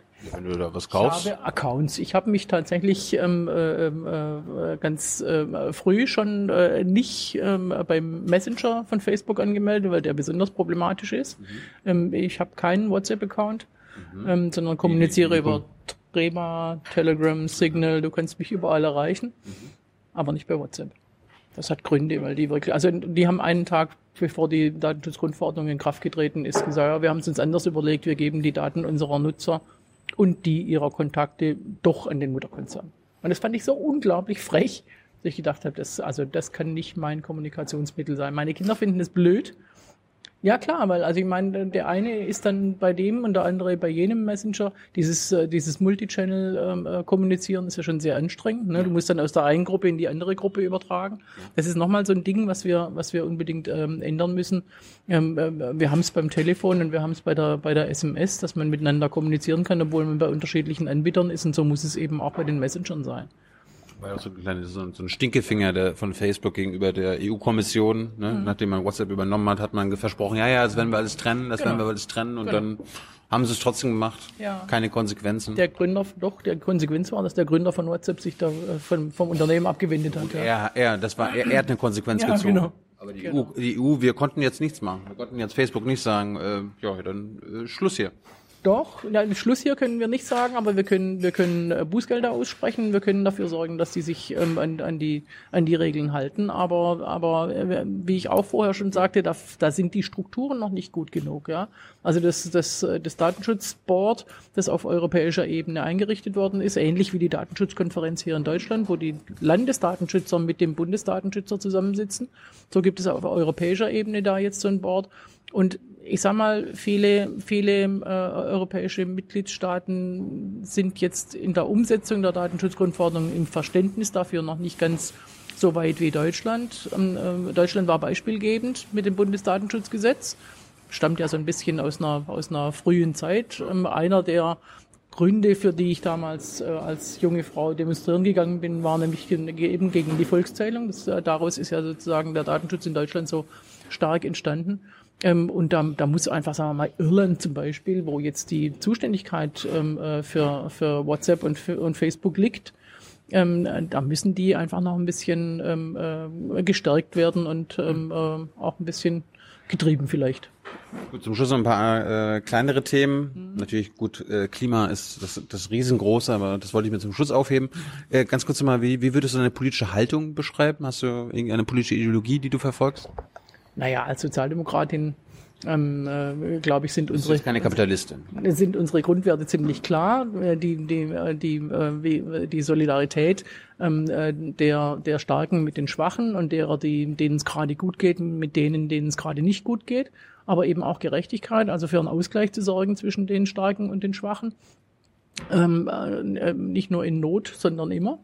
Ähm, und, und der Freiheitsgedanke ist mir wichtig, wo, wo wir aber sagen müssen, ähm, ähm, Freiheit für sich allein genommen dient nur dem Stärkeren. Wenn auch der Schwächere Freiheit nutzen können soll, dann braucht er Bildung, dann braucht er starke Bürgerrechte, starke Verbraucherrechte, um, um auch wirklich in Freiheit und Souveränität äh, sein Leben zu leben. Ich glaube, dass emanzipatorisch, ähm, äh, ein emanzipatorischer Ansatz, das für, für mich ziemlich wichtig ist, dass ich eben sage, die Menschen müssen drin bestärkt werden ähm, und, und äh, durch Bildung dazu befähigt, auch souverän zu sein. Und ähm, ich glaube, dass äh, Partizipation für mich ziemlich wichtig ist, dass wir nicht für Menschen Politik machen, sondern mit ihnen. Und das ist eine große Aufgabe. Es wird durch die Digitalisierung einerseits erleichtert und andererseits erschwert. Ja. Mhm. Ähm, aber da sind wir noch, glaube ich, weit davon entfernt, das so zu nutzen, wie wir es nutzen könnten, insbesondere auch die SPD. Wenn ich mich nicht irre, steht im Parteipo, äh, in einem Parteiprogramm auch was von demokratischem Sozialismus. Bist du eine Sozialistin? Auf jeden Fall. Demokratischer Sozialismus ist ein, ist ein, ein Begriff, mit dem die, mit dem die SPD schon seit, seit Gründungstagen ähm, eine wechselvolle Geschichte hat, sage ich mal. Ähm, es gibt ähm, die Lesart, dass der demokratische Sozialismus dazu da ist, den Kapitalismus zu beseitigen. Und es gibt die Lesart, die sagt, äh, der demokratische Sozialismus ist dazu da, den Kapitalismus zu bändigen. Mhm. Äh, und ähm, das hat schon zu Spaltungen geführt in, innerhalb der SPD, zu Abspaltungen der unabhängigen der EU-SPD damals zum Beispiel. Ja. Heute spalten wir nicht, sondern heute äh, äh, debattieren wir das immer wieder aus. Es hat eine Zeit gegeben äh, in der SPD, wo gar nicht über den demokratischen Sozialismus gesprochen war, wurde. Das war die Schröder-Ära und ich bin froh, dass wir die hinter uns haben. Bist du ein demokratischer Sozialist? Ja. Ohne Einschränkung? Ohne Einschränkung. Und äh, wie ist dein, auf welchem Menschenbild basiert deine Politik? Ich glaube, dass das, das Menschenbild ein emanzipatorisches ist, wie ich das gerade gesagt habe. Keine Fremdwörter, ja, keine ja viele, viele, junge Leute. Es geht darum, dass, dass ähm, ähm wir von, von der äh, Vertrauen in die Menschen setzen und dass wir, dass wir alles dazu beitragen, dass sie selbstbestimmt und souverän ihr Leben selbst gestalten können. Das ist der, der, die, die Grundhaltung, die notwendig ist. Und dazu ist viel ähm, äh, äh, Unterstützung der Gemeinschaft notwendig. Zum einen der, der Ausgleich der Einkommen, zum anderen aber auch äh, eben Unterstützung durch Rechte, starke Rechte, dass ich mich auch wehren kann als, als, ähm, ähm, als Arbeitnehmer beispielsweise. Ich brauche starke Arbeitnehmerrechte, brauche Mitbestimmung, ähm, äh, aber auch Verbraucherrechte und Bürgerrechte, dass ich mich auch wehren kann gegen zum Beispiel Überwachung, von der wir vorher gesprochen haben. Mhm. Ja, und Bildung, die mich, die mich darin ähm, bestärkt und mir, mich befähigt, äh, eben auch mich immer weiterzubilden und mir die Kompetenzen anzueignen und die und die äh, dem, dem das Wissen auch anzueignen, äh, dass ich mich zurechtfinde in der Welt, immer wieder auch. So, zum Schluss nochmal äh, Klimaschutz. Bist du, bist du eine Klimaschützerin? Schon lange? Also ich glaube, ich glaube, dass die, die dass in der SPD überhaupt ganz viele äh, äh, Leute sind, ähm, die sich schon sehr lange mit dem Klimaschutz beschäftigen. Erhard Eppler ist so ein Beispiel dafür. Ja, wir haben uns äh, damals mit den mit den mit den äh, ähm, Empfehlungen des Club of Rome und den den Analysen auch äh, mehr sehr intensiv beschäftigt als als Partei. Ähm, es gab dann, es gab dann ziemliche äh, Auseinandersetzungen um die Atomkraft zum Beispiel. Es hat auch zu, zur Gründung der, der Grünen geführt. Ich habe damals mit vielen anderen auch gegen Atomkraft äh, demonstriert und, und, mich, äh, mich dagegen äh, eingesetzt das ist oft äh, natürlich in so, einer, in so einer großen, breit aufgestellten Partei so, dass man Themen ähm, äh, kontrovers diskutiert und manchmal auch dann vielleicht wieder zusammenkommen muss. Jetzt im Moment stehen wir vor der Frage, ähm, wie, wie konsequent und wie ambitioniert müssen wir dieses, die, das, das Thema des Klimawandels angehen. Wir haben viel zu lange weggeguckt. Das räume ich ehrlich ein. Also jetzt ich persönlich fahre elektrisch seit sechs Jahren. Davor habe ich ein umgerüstetes Gas, äh, also auf Gas umgerüstete äh, Verbrenner äh, gefahren und ich esse kein Fleisch, aber ich weiß eben auch, dass das ein Luxus ist, das tun zu können, ja, so so konsequent, einigermaßen konsequent ähm, äh, umzugehen, äh, nicht nach Malle zu fliegen in Urlaub, sondern an die Ostsee zu fahren mit der Bahn es ist ja viel teurer, das muss man einfach sagen, ja. Und das kann sich nicht jeder leisten. Deswegen müssen wir dafür sorgen, dass der, dass der Klimawandel erstens nicht nur beim Einzelnen hängen bleibt. Das ist bisher so der, die, die Denke. Wir müssen einfach dafür sorgen, dass die Leute sich klimaneutral verhandeln, äh, verhalten. Und dann ist alles gut. Ist aber nicht, ja, weil das nicht jeder, ne, nicht jeder leisten kann und weil natürlich auch der Antrieb vielleicht nicht da ist. Also müssen wir Anreize schaffen. Aber vor allem müssen wir uns selbst als, als, äh, als Staaten, als Politik auch harte Ziele setzen. Und das war bisher nicht der Fall. Deswegen haben wir die Klimaschutzziele 2020 auch äh, äh, knallhart versäumt, da muss man einfach so sagen. Ich, ich will jetzt auch nicht darüber reden, was jeder Einzelne machen könnte. Ja, also das genau. Thema Eigenverantwortung will ich weglassen. Da ja. habt ihr im Bundestag und als Bundesregierung und als große Partei keinen Einfluss, könnt ihr hoffen. Technik will ich mir jetzt auch mal be beiseite lassen, ja. dass man hofft, ne, so die FDP, CDU-Richtung, okay, das wird sich irgendwie schon technisch lösen lassen das, was ihr machen könnt, mhm. seid, ist die, die, staatliche, die staatliche Seite. Was, genau. was, was würde sich denn unter dir als SPD-Chefin mit äh, deinem, deinem Co ändern in der Klimapolitik? Ja, also für, für, wir können schon am privaten Verhalten was verändern, indem ja, wir Anreize, Anreize ist mir ja, klar, aber, aber, aber auch Dinge ermöglichen. Wir müssen ja in, in, in der, in der äh, ähm, äh, Gebäudeheizung und im, im Verkehr und so weiter, wir müssen ja auch da ähm, Verhaltensveränderungen ähm, äh, ermöglichen und, und ähm, auch ähm, äh, fördern.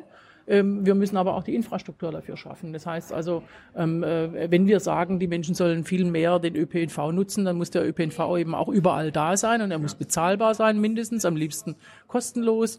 Und, ähm, und äh, also so kann der, kann der Staat durch Investitionen ja eine ganze Menge äh, Dinge auch verändern wie gesagt, Anreizsysteme und Infrastruktur. Äh, und dann müssen wir eben aber auch ähm, äh, Dinge äh, ähm, mutig entscheiden und dann umsetzen, die, die in Teilen auch schmerzhaft sind und die, die bisher auch mit dem großen Tabu belegt waren. Insbesondere in der SPD war der Kohleausstieg immer so ein Thema, da hat man gar nicht drüber gesprochen, sehr lange Jahre, ja. Ähm, ich bin Andrea Nahles da auch wirklich dankbar, dass sie die beiden Themen aufgemacht hat in ihrer kurzen Regentschaft. Zwei Themen aufgemacht, nämlich den Ausstieg aus Hartz IV ein neues Sozialstaatskonzept und den Ausstieg aus der Kohle, dass wir darüber reden dürfen und dass wir äh, auch ähm, harte Ziele uns setzen können und aber auf der anderen Seite natürlich auch sagen, wir dürfen die, die Regionen, wir, dürfen die äh, betroffenen Menschen äh, da an der Stelle nicht allein lassen. Das ist nicht, das ist nicht deren Aufgabe, das auszuhalten, sondern das müssen wir als, als Gemeinschaft, als Gesellschaft aushalten und auch Zukunftsperspektive für die Leute schaffen. Gut, Kohleausstieg, äh, ja. konkret. Da gibt's ja die Kommission, mhm wir haben festgelegt, okay, bis 2038 gehen wir aus der Kohle raus. Ist dir das zu spät? Es ist mir zu spät. Ich finde, wir sollten wann, ambitionierter sein. Ich glaube, dass wir 2030 schaffen können. Wir sollten uns ambitionierte Ziele setzen. Das ist natürlich immer die Angst, man könnte es nicht erreichen, logisch, und dann hat man sich wieder blamiert. Aber ohne ambitionierte Ziele ähm, können wir gar nichts erreichen. Also immer diese Angst ähm, äh, und diese Vorsicht, auch wir wollen klimaneutral, eine klimaneutrale Produktion haben bis 2050. Wow, wow, das ist sehr weit weg. Ja, also ich wird mh, mm, dann äh, hoffentlich in einer sehr ähm, angenehmen, selbstgesteuerten, äh, aber in einer Alters-WG leben, glaube ich, 2050. Meinst du? Ja. Also wenn ich noch lebe, dann ja. Und ähm, so, so lange möchte ich nicht warten. Du willst früher klimaneutral leben, oder? Ja. Aha. Wie, wie soll das gehen? Ja, durch ambitionierte Programme, durch Ziel, also Maßnahmen und Zielsetzungen, die wir, wo wir uns auch selber so ein bisschen unter Druck setzen. Und äh, wie gesagt, durch, durch Investitionen in Infrastruktur. Aber das hat, das, hat, das hat ja früher auch nicht geklappt. Die Bundesregierung, seitdem ich hier politisch dabei bin, hm. die setzen sich immer tolle Ziele. Die haben sich auch das Ziel gesetzt, bis 2020 irgendwie äh, schön zu ja, senken. Ja, und dann, dann, schafft man das halt nicht, Saskia. Es war kein hartes Ziel und es waren keine Maßnahmen damit verbunden. Man muss natürlich auch einen, einen, einen Ausstiegsplan und einen Investitionsplan haben. Sagen wir mal, der, der Atomausstieg. Also der erste Atomausstieg, den Rot-Grün damals vereinbart hat. Es war ja nicht nur, boah, wir wollen eigentlich da mal raus und mal gucken, ob es klappt, sondern man hat ja ganz klar verabredet, wann welcher Meiler vom, vom Netz gehen soll und wie, wie, wie die Erneuerbaren in der, in der, im, im Gegenzug ausgebaut werden sollen, welche Förderung da notwendig ist. Es war ein guter Weg. Ja. Er ist leider zerstört worden von Schwarz-Gelb, die den Ausstieg aus dem Ausstieg beschlossen haben und Merkel dann im nächsten Schritt den Ausstieg aus dem Ausstieg vom Ausstieg. Und dafür ist sie jetzt in den USA ge geehrt worden, glaube ich. Ja. Ist ein bisschen schräg. Gut, Kohleausstieg so früh wie möglich, habe ich dich verstanden. Ja. Ähm, wovor sie auch wieder gedrückt wird. Wir haben ja, wir drehen jetzt in einer Woche, in dem das Klimakabinett ihre, mhm. ihre Ergebnisse ja. vorstellen will. Ja. Ähm, ein großes Thema ist ja die Verbrennermotoren. Mhm. Andere Länder gehen jetzt voran und sagen, okay, ab 2030 darf kein neues Auto mehr zugelassen werden mit einem Verbrennermotor, ob ja. Diesel oder Benzin. Ja. Ähm, Wärst du auch dafür oder ist jetzt ist sie jetzt auch schon zu spät? Ich glaube, das ist ein, das ist ein gutes Datum äh, und ich glaube, dass wir im Moment uns noch so ein bisschen gefangen nehmen lassen von der, von der Diskussion, ja, aber nur E-Mobilität kann es ja wohl nicht sein und was ist eigentlich mit Wasserstoff? Das, ja, das, irgendwie das Beta. Hatte, das hatte Beta, damit nichts zu tun. Es geht einfach nur darum, kein Beta, Diesel und kein Benzin. Beta und VHS so ein bisschen, ja, aber wir, also ich meine einfach, wir müssen mal gucken, dass wir die, dass wir den, den, den, den besten Weg ähm, äh, miteinander entwickeln. Aber ohne die, die harte Setzung dieses Ziels wird es nicht passieren, weil also die Brennstoffzelle und, und äh, andere äh, alternative Antriebe werden seit vielen Jahren auch bei den Automobilfirmen erforscht. Ich habe vorher gesagt, ich habe als Schreibkraft gearbeitet, war an einem Institut für Energietechnik und Wärme. Äh, Systeme und äh, dort wurde unter anderem schon gemeinsam mit einem großen Automobilhersteller in der Nachbarschaft ähm, geforscht am, am Thema Brennstoffzelle. Die waren eigentlich damals schon marktreif. Aber man hat es halt nicht gemacht. Ja gut, wenn man im, im Aufsichtsrat ähm, äh, Katar sitzen hat, hat man einfach kein Interesse an alternativen Antrieben. Und das ist ein Problem. Ne? Und deswegen, deswegen glaube ich, müssen wir als, als, äh, als Politik da auch ähm, äh, harte Ziele setzen und, und, und äh, klare klare Regeln. Hat übrigens auch damals ähm, ähm, in der rot-grünen äh, Regierungsära gut funktioniert, nämlich mit, mit Luftreinhalte und, und, und, und Wasserreinhalteregeln, ja. äh, die, dann, die dann dazu geführt haben, dass unsere Maschinenbauer äh, weltweit ein Alleinstellungsmerkmal hatten, weil sie gesagt haben, wir können, wir können auch sauber produzieren. Ja? So, so, entstehen, glaube ich, Innovationen. Ne? Ja, Wenn, ganz genau. Durch, äh, aber nicht. Die Ingenieuren Probleme gibt's. Ja, so dann können die auch was lösen. Aber von alleine, so wie, sagen wir mal, du gerade gesagt hast, die FDP sich das vorstellt, es fällt irgendwie vom Himmel, nein. Wird es nicht. Also Saskia committet sich äh, zum Verbrenner und Dieselausstiegsdatum 2030. Würde ich gut finden. Würde ich wirklich gut finden. Ich glaube auch, dass unsere Industrie das kann. Damals beim Katalysator zum Beispiel hat man ja auch bewiesen, wenn der notwendige Druck kommt, dann ist der so schnell entwickelt und eingebaut, so schnell kann, kann man gar nicht gucken. Ja? Wie wird das mit dem Fliegen hinbekommen? Dass wir wir, wir können ja wahrscheinlich Fliegen nicht abschaffen oder verbieten und so weiter und so fort, aber wir müssen, wir müssen es schaffen, ja. dass das emissionsfrei passiert. Emissionsfrei. Oder klimaneutral. Wow, ja, ich glaube, da, also da muss noch viel geforscht werden und Innovationen, damit wir fliegen können. Harte ohne, Ziele. Ohne, ohne Verbrenner. Wo sind, da, wo, sind, wo sind denn harten Ziele beim Fliegen? Ja, also ich glaube, elektrisch klappt es noch nicht. Nö, oder? Du kannst ja sagen, bis, 20, bis 2035 schaffen wir es, elektrisch zu fliegen? Da müsste schon, also müsste schon eine Idee da sein, wie das überhaupt gehen soll. Ich glaube ehrlich gesagt, dass sie, also dass die Leistung, dass die Leistung äh, von Elektromotoren nicht erbracht werden kann. Ähm, dann bleib, bleiben vielleicht auch Dinge, die, die, äh, die äh, nur mit Verbrennern funktionieren, aber dann brauchen wir einen entsprechenden Ausgleich. Erstens muss es teuer sein, es muss lästig sein und vor allem müssen die Alternativen eben günstiger und weniger lästig sein. Das heißt also, die, die, die, die Bahn ähm, äh, und, und der, der öffentliche Verkehr fahren, fahren elektrisch, die müssen aber auch bezahlbar sein und sie müssen attraktiv sein. Ja. Ich habe jetzt ähm, äh, tatsächlich vor, vor, äh, vor der Sommerpause, ähm, es war Ende, Ende Juni, ging unsere parlamentarische Phase äh, zu Ende, habe ich eine Entscheidung getroffen für mich, die ich bisher nicht so sauber verfolgt habe, nämlich Inlandsflüge keine Inlandsflüge mehr zu machen, was für eine Bundestagsabgeordnete nicht ganz trivial ist, vor allem wenn man nicht irgendwie seinen, seinen äh, Wahlkreis hier in Berlin hat, sondern im, im, im Schwarzwald. Mhm. Ähm, ähm, ich lerne die Bahn jetzt viel näher kennen als vorher, ja, und da gibt es schon auch ähm, äh, schwierige schwierige ähm, äh, Situationen, erst mit Verspätungen und so weiter, aber ehrlich, das gibt es bei Flieger auch. Ähm, aber vor allem, äh, vor allem eben äh, äh Überlastung und schlechte, schlechte Planung und, und ähm, äh, über, übervolle Züge und so weiter. Ja, da muss das Angebot verbessert werden. Und ich bin natürlich wieder, jetzt äh, sage ich so cool, ich fliege nicht mehr. Ich habe aber halt die Bahncard 100 als Bundestagsabgeordnete. Ich kann mir's leisten, ja. Ich ja. muss nicht mal dafür bezahlen. Und das ist, da muss ich immer wieder dran denken, wenn ich solche Appelle richte. Man kann ja auch privat was machen für den Klimaschutz. Ja, da braucht man aber auch eben entsprechende, äh, entsprechende äh, äh Mittel beziehungsweise die, die, die Angebote müssen so gut und so kostengünstig sein, dass jeder es sich leisten kann. Ich warte immer noch so ein paar revolutionäre Ideen beim Klimaschutz von dir. Äh, was ist mit Inlandsflügen verbieten? Inlandsflüge verbieten. Du fliegst ja, willst ja auch nicht mehr fliegen. Ja. Das ist schlecht. Ja, Klima. natürlich ist es schlecht, klar. Ich glaube nicht, dass wir also an der Stelle mit Verboten ähm, den richtigen Weg wählen, sondern dass wir es einfach, dass wir einfach die Alternativen kostengünstig machen und das Fliegen teuer. Gibt es irgendwelche Verbote, die du in Sachen Klimaschutz einführen möchtest? Ach, ich bin, ich bin nicht so richtig, bin nicht so richtig ein Fan von Verboten. Ich bin ein Fan von, von starken, von starken Grenzwerten dass eben, dass eben die Dinge äh, äh, auf, auf dem Weg äh, Innovation ermöglicht wird. Und an, die fällt kein Verbot ein. Also Verbrenner, äh, Verbrenner in Autos zum Beispiel, die brauchen wir nicht mehr. Da muss man Zeit geben, das den, den, den genau, Umstieg zu machen. Gesagt, ab 2030 möchtest du. Genau, genau. Das kann man schon, das kann man schon machen, weil auch die, weil, weil ja die Technologie, weil man schon weiß, dass es, dass es machbar ist. Es ist nur, es wird nur nicht gemacht, ja.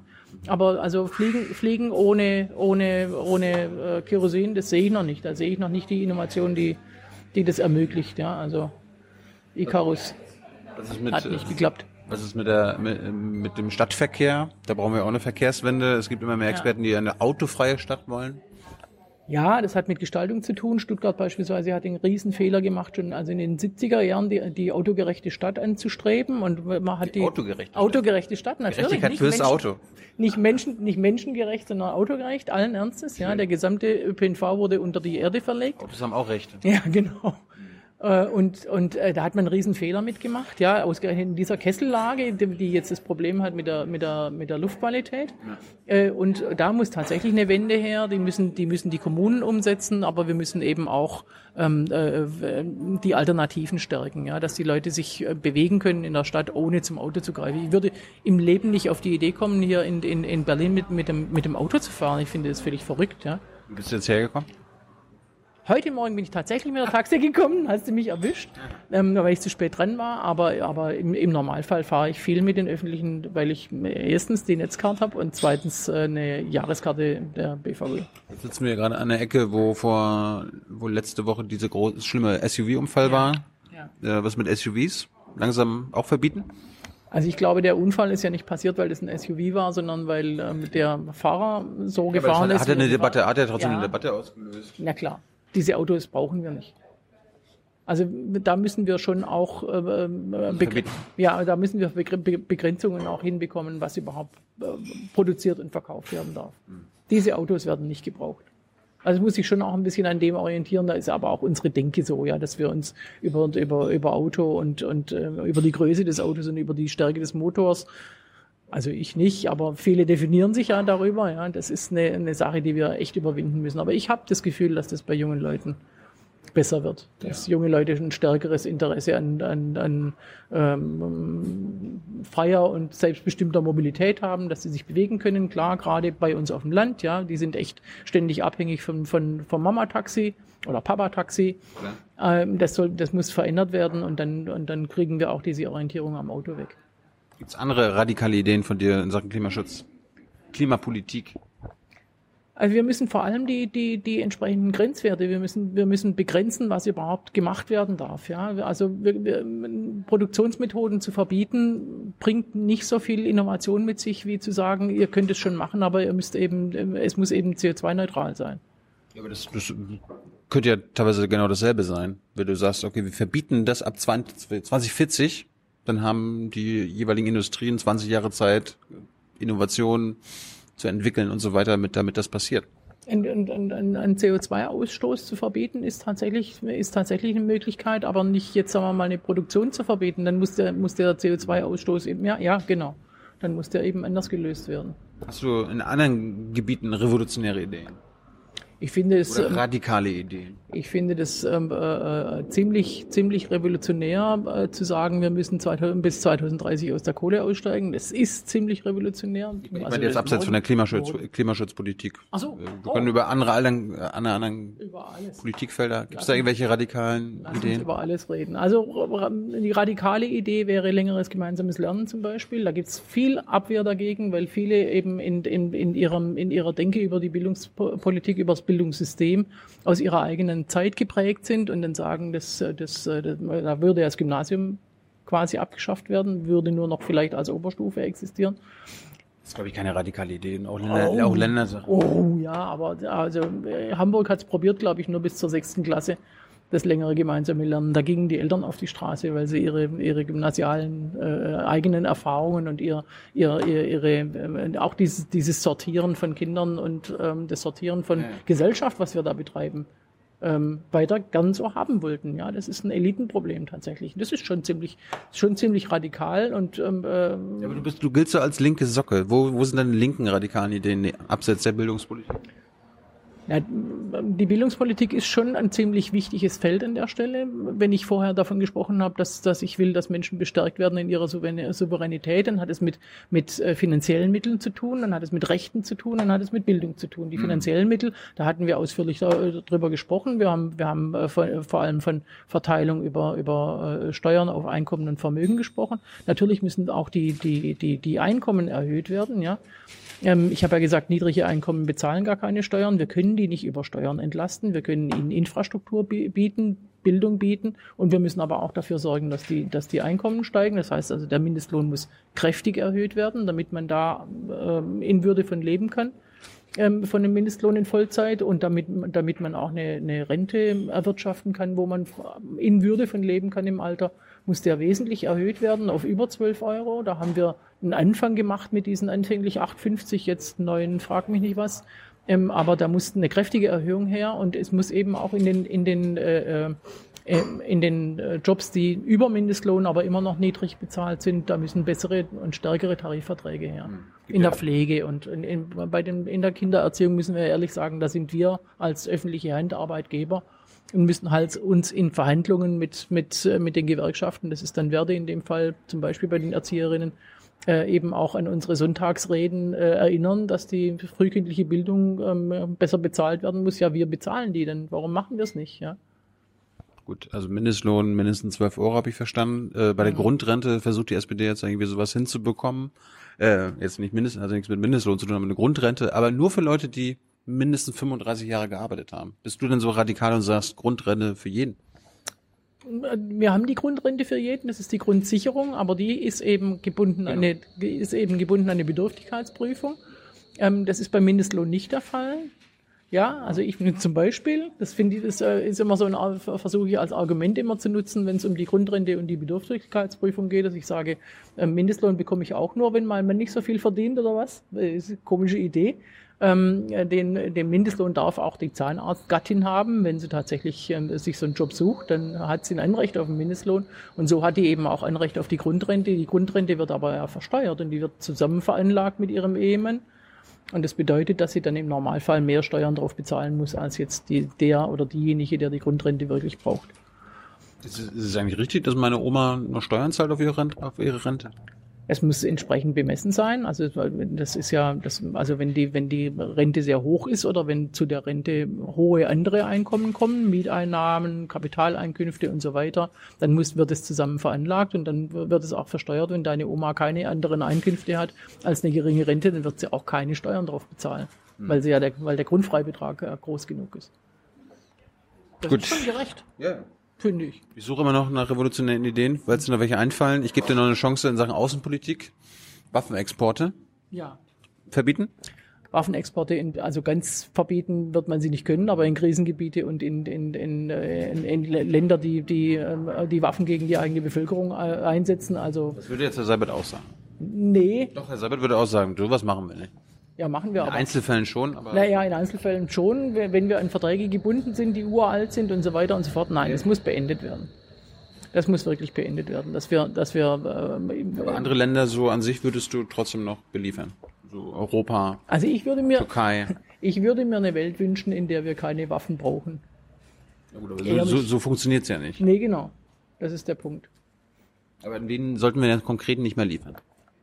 An Länder, die sich in, in, in, in, in Konflikten befinden, die in Konflikte sich mit einmischen. Das ist ja gerade im Stand der im, im, steht ja im Koalitionsvertrag, dass wir an, an niemanden liefern, der im Jemen-Konflikt beteiligt ist. Und jetzt fangen wir an zu, ja, ja, jetzt fangen wir an zu definieren, was heißt eigentlich beteiligt sein und ach nee, da möchten wir vielleicht doch und so weiter. Das ist alles immer sehr unsauber. Da müssen wir, da müssen wir wirklich radikaler werden in diesen Fragen. Wir, also als, insbesondere als Sozialdemokraten, aber auch als verantwortungsvoller Akteur Deutschland in der Welt müssen wir auf, auf äh, mehr, mehr Diplomatie setzen und auf mehr auch Entwicklung. Viele Konflikte entstehen ja auch aus, aus äh, verteilungspolitischen Fragen. Mhm. Auch da muss man, muss man äh, mehr tun.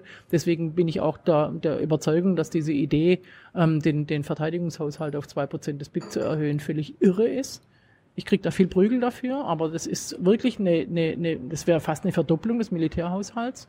Das möchte ich nicht. Ich möchte gerne, dass wir uns unserer internationalen Verantwortung und auch der, der Verantwortung innerhalb des Bündnisses und so weiter ähm, auf, auf anderem Wege stellen. Zum Beispiel, indem wir die ODA-Quote, also die Quote dessen, was wir für Entwicklungszusammenarbeit ausgeben, äh, erhöhen. Und ich möchte auch, dass die Entwicklungszusammenarbeit tatsächlich der Entwicklung dient und nicht äh, den äh, Unternehmen, die unseren deutschen Unternehmen, die dort in den Ländern äh, Geschäfte machen möchten wirtschaftliche Zusammenarbeit heißt es ja heute, wo es früher Entwicklungszusammenarbeit hieß. Das ist, finde ich, mittlerweile ziemlich problematisch. Das ist eine Schieflage. Das ist ja seit 2013 schon im Bundestag. Gab es eine Abstimmung über Bundeswehreinsätze, wo du mal nicht zugestimmt hast?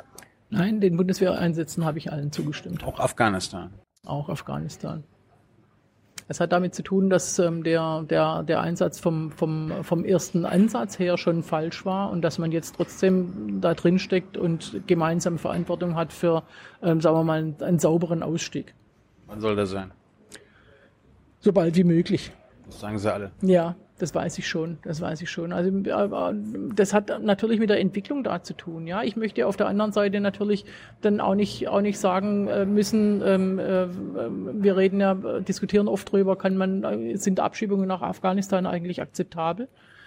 Ähm, und in, in, in einem Land, wo, wo Bürgerkrieg herrscht und wo die Leute vom Tod bedroht sind, Was ist deine Antwort? Da kann ich, da, ich kann niemanden nach Afghanistan abschieben. Das geht überhaupt gar nicht. Ja? Also natürlich müssen, müssen Leute, die hier ähm, äh, kein Anrecht auf Asyl haben und auch keinen Fluchtgrund äh, vorweisen können, die müssen vielleicht auch irgendwann wieder gehen. Ja? Aber, aber ich kann nicht in ein Land abschieben, wo die Leute mit dem Tod bedroht sind.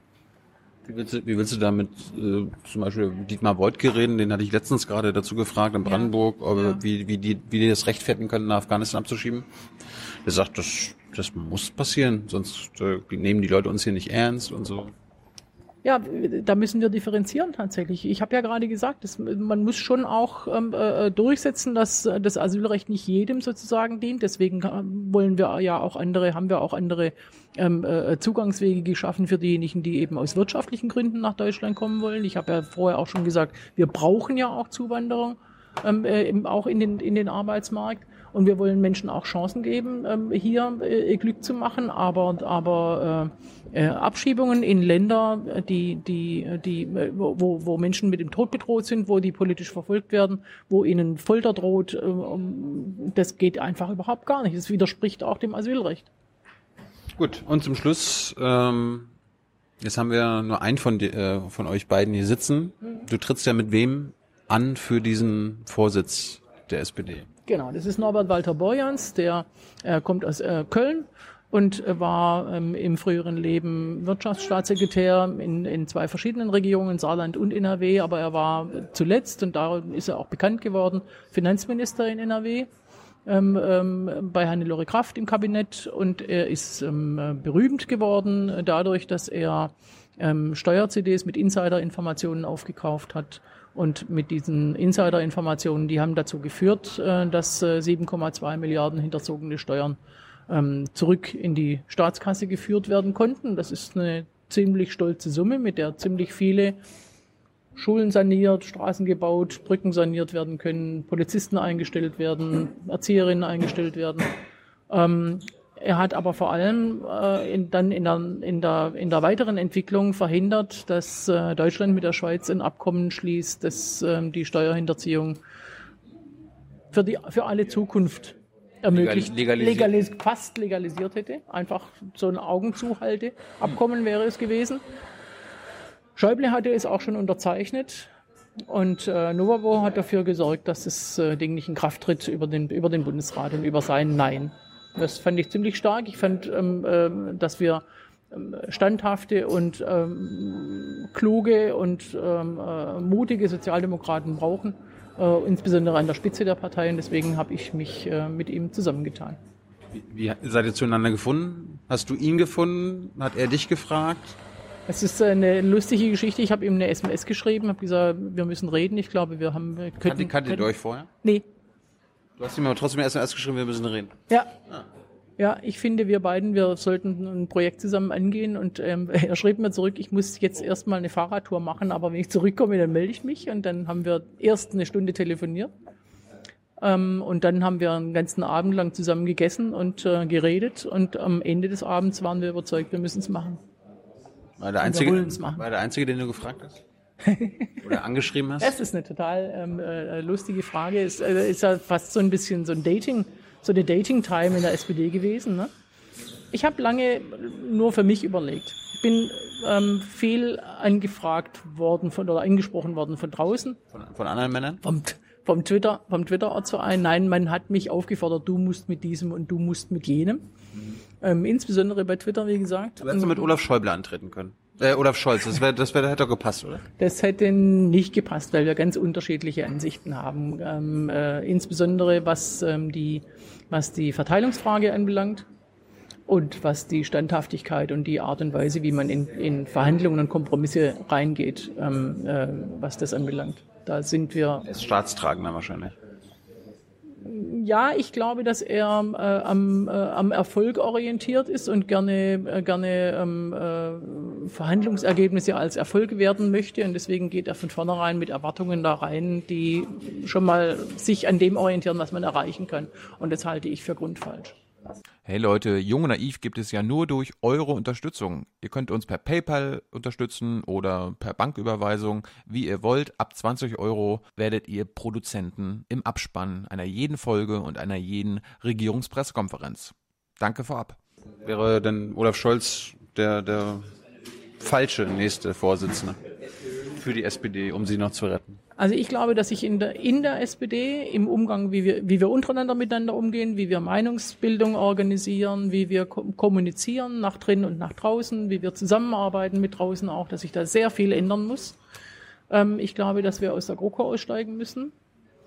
Und ähm, das alles jetzt im Herbst. Der Bundesparteitag soll ja darüber im Winter eigentlich, im Dezember, soll darüber ähm, äh, entscheiden. Und ich, ich habe meine Meinung dazu und die sage ich auch. Ähm, aber ich kann die nicht vorgeben, logisch, die entscheiden. Ja, aber ich habe meine Meinung dazu und ich glaube, dass wir da einfach sehr unterschiedlicher Auffassung sind, dass ähm, ähm, ein Olaf Scholz als Parteivorsitzender eher ähm, dafür steht, für Stabilität und für eine Fortführung dessen, was wir derzeit tun und was wir in der Vergangenheit getan haben. Das wäre falsch. Ja, Darum wäre er der falsche Vorsitzende. darum möchte ich was verändern und darum drehe ich selber an. Das kann. Vielen Dank. Äh, Wir haben dich jetzt kennengelernt. Hat Spaß gemacht. Schauen wir mal, was dabei rauskommt. Und we- wenn du es mit Walter wirst, dann schnappe ich mir ihn nochmal. Dann kommen wir vielleicht auch mal zu zweit. Nee, zu zweit, zu zweit meine ich. Aber das können wir vielleicht live mal machen. Irgendwie sowas. Nee, wir machen dann, dann machen, machen machen wir nicht mehr SPD-Wählerforum, weil wir haben bisher schon nicht mehr Grün-Wählerforum gemacht, wir haben nicht Wählerforen gemacht. Also wir reden da mit Menschen, Ja. die früher mal SPD gewählt haben, aber jetzt nicht mehr SPD wählen. Das finde ich super wichtig, ehrlich, weil ich glaube, dass bestimmt ähm, mindestens ein Drittel der Bevölkerung sozialdemokratische Ideen hegt, aber sie nicht mehr bei der SPD vermutet. Toi, toi, toi. Ciao. Ciao. Ciao.